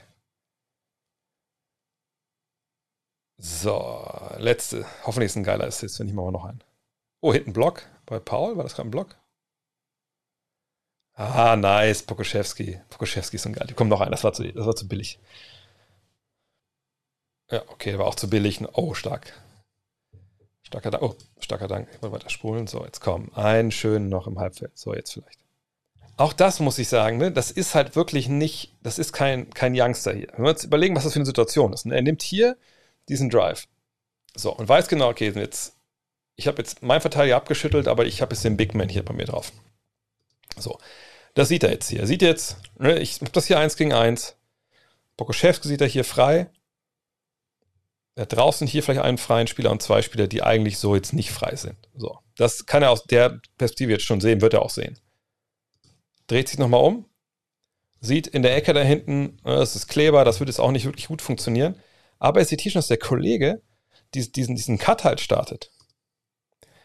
Und das ist eine krasse Entscheidung, wenn man überlegt, ich meine, klar kann er eventuell antizipieren, ähm, dass hier dieser Cut halt dann Dorian Finney-Smith halt schlägt und dass er ihn hier reinspielen kann. Und die Hilfe ist ja auch nicht unbedingt da. Aber dass er diese Geduld hat, die ganze Zeit in der Zone zu stehen und diesen Ball jetzt hier dann reinzuspielen, auch so in dieses kleine Fenster. Respekt, Josh Giddy, das ist schon, er ist built different, ne, wie man so schön sagt. Das war richtig gut. Richtig, richtig gut. So, ich denke, das war's für heute. Hier kam noch eine Frage rein, die ich wirklich ähm, beantworten kann. Da kommen wir hier mal schnell kurz rein. Ähm, die können na, zum dem Title Contender, also, also jetzt quasi das Team sind, wie die Warriors oder so waren. Ähm, das würde ich jetzt nicht unbedingt sagen, warum. Wer ist der zweite Superstar? Wird das Jaron Jackson Jr.? Das müssen wir mal abwarten. Die brauchst du ja normalerweise, um das, das zu werden. Von daher, sie haben Upside, sie haben noch einen Move in sich, um sich vielleicht einen Star zu holen. Aber das muss man erstmal machen. Von daher erstmal nicht. Ja, das Standbild war für Luca echt unvorteilhaft. Also Lance Stevens, wenn sie den nicht bis zum Ende der Saison verpflichten, dann weiß ich nicht, war, also dann hängt es ja nicht unbedingt am Basketball, glaube ich, sondern an anderen Geschichten. Das, ich finde, das ist eine der geilsten Stories momentan. Uh, make him dance, Lance. So, ähm, ja, neues Mac, wie gesagt, wir sind jetzt am Schreiben. Ähm, ich schreibe heute über die besten Spieler, die nie in der NBA waren. Äh, Habe ich auch angefangen. Ähm, Obertitel ist Goat. Bis Ende Februar sind wir fertig. Im März habt ihr das dann bei euch in den Händen, je nachdem, wie schnell das dann alles gedruckt wird und so. Top Stream, ja. Top Fragen. Danke an euch für, für die Streams etc., äh, für die Fragen, äh, für im Stream etc. Danke für alle, die gefollowt haben und äh, abonniert haben. Hier schon mal die Liste. Ähm, da kommt sie. Oh ja, waren heute auch wieder einige dabei, auch viele neue Follower. Wahnsinn. Vielen, vielen Dank äh, dafür alles. Wenn ihr jetzt noch irgendwie denkt, ihr würdet gerne noch äh, abonnieren oder followen, könnt ihr jetzt natürlich noch machen. Nächste Woche sind wir wieder hier. Ich, ich möchte mal mehr machen momentan, aber eigentlich ist das momentan nicht wirklich drin. Ähm, wenn ihr Ideen habt zu Buckets, was ihr sonst vielleicht hier sehen wollt, sagt es an. Können wir immer ähm, mal reinwerfen. Das ist gar nicht äh, das Problem.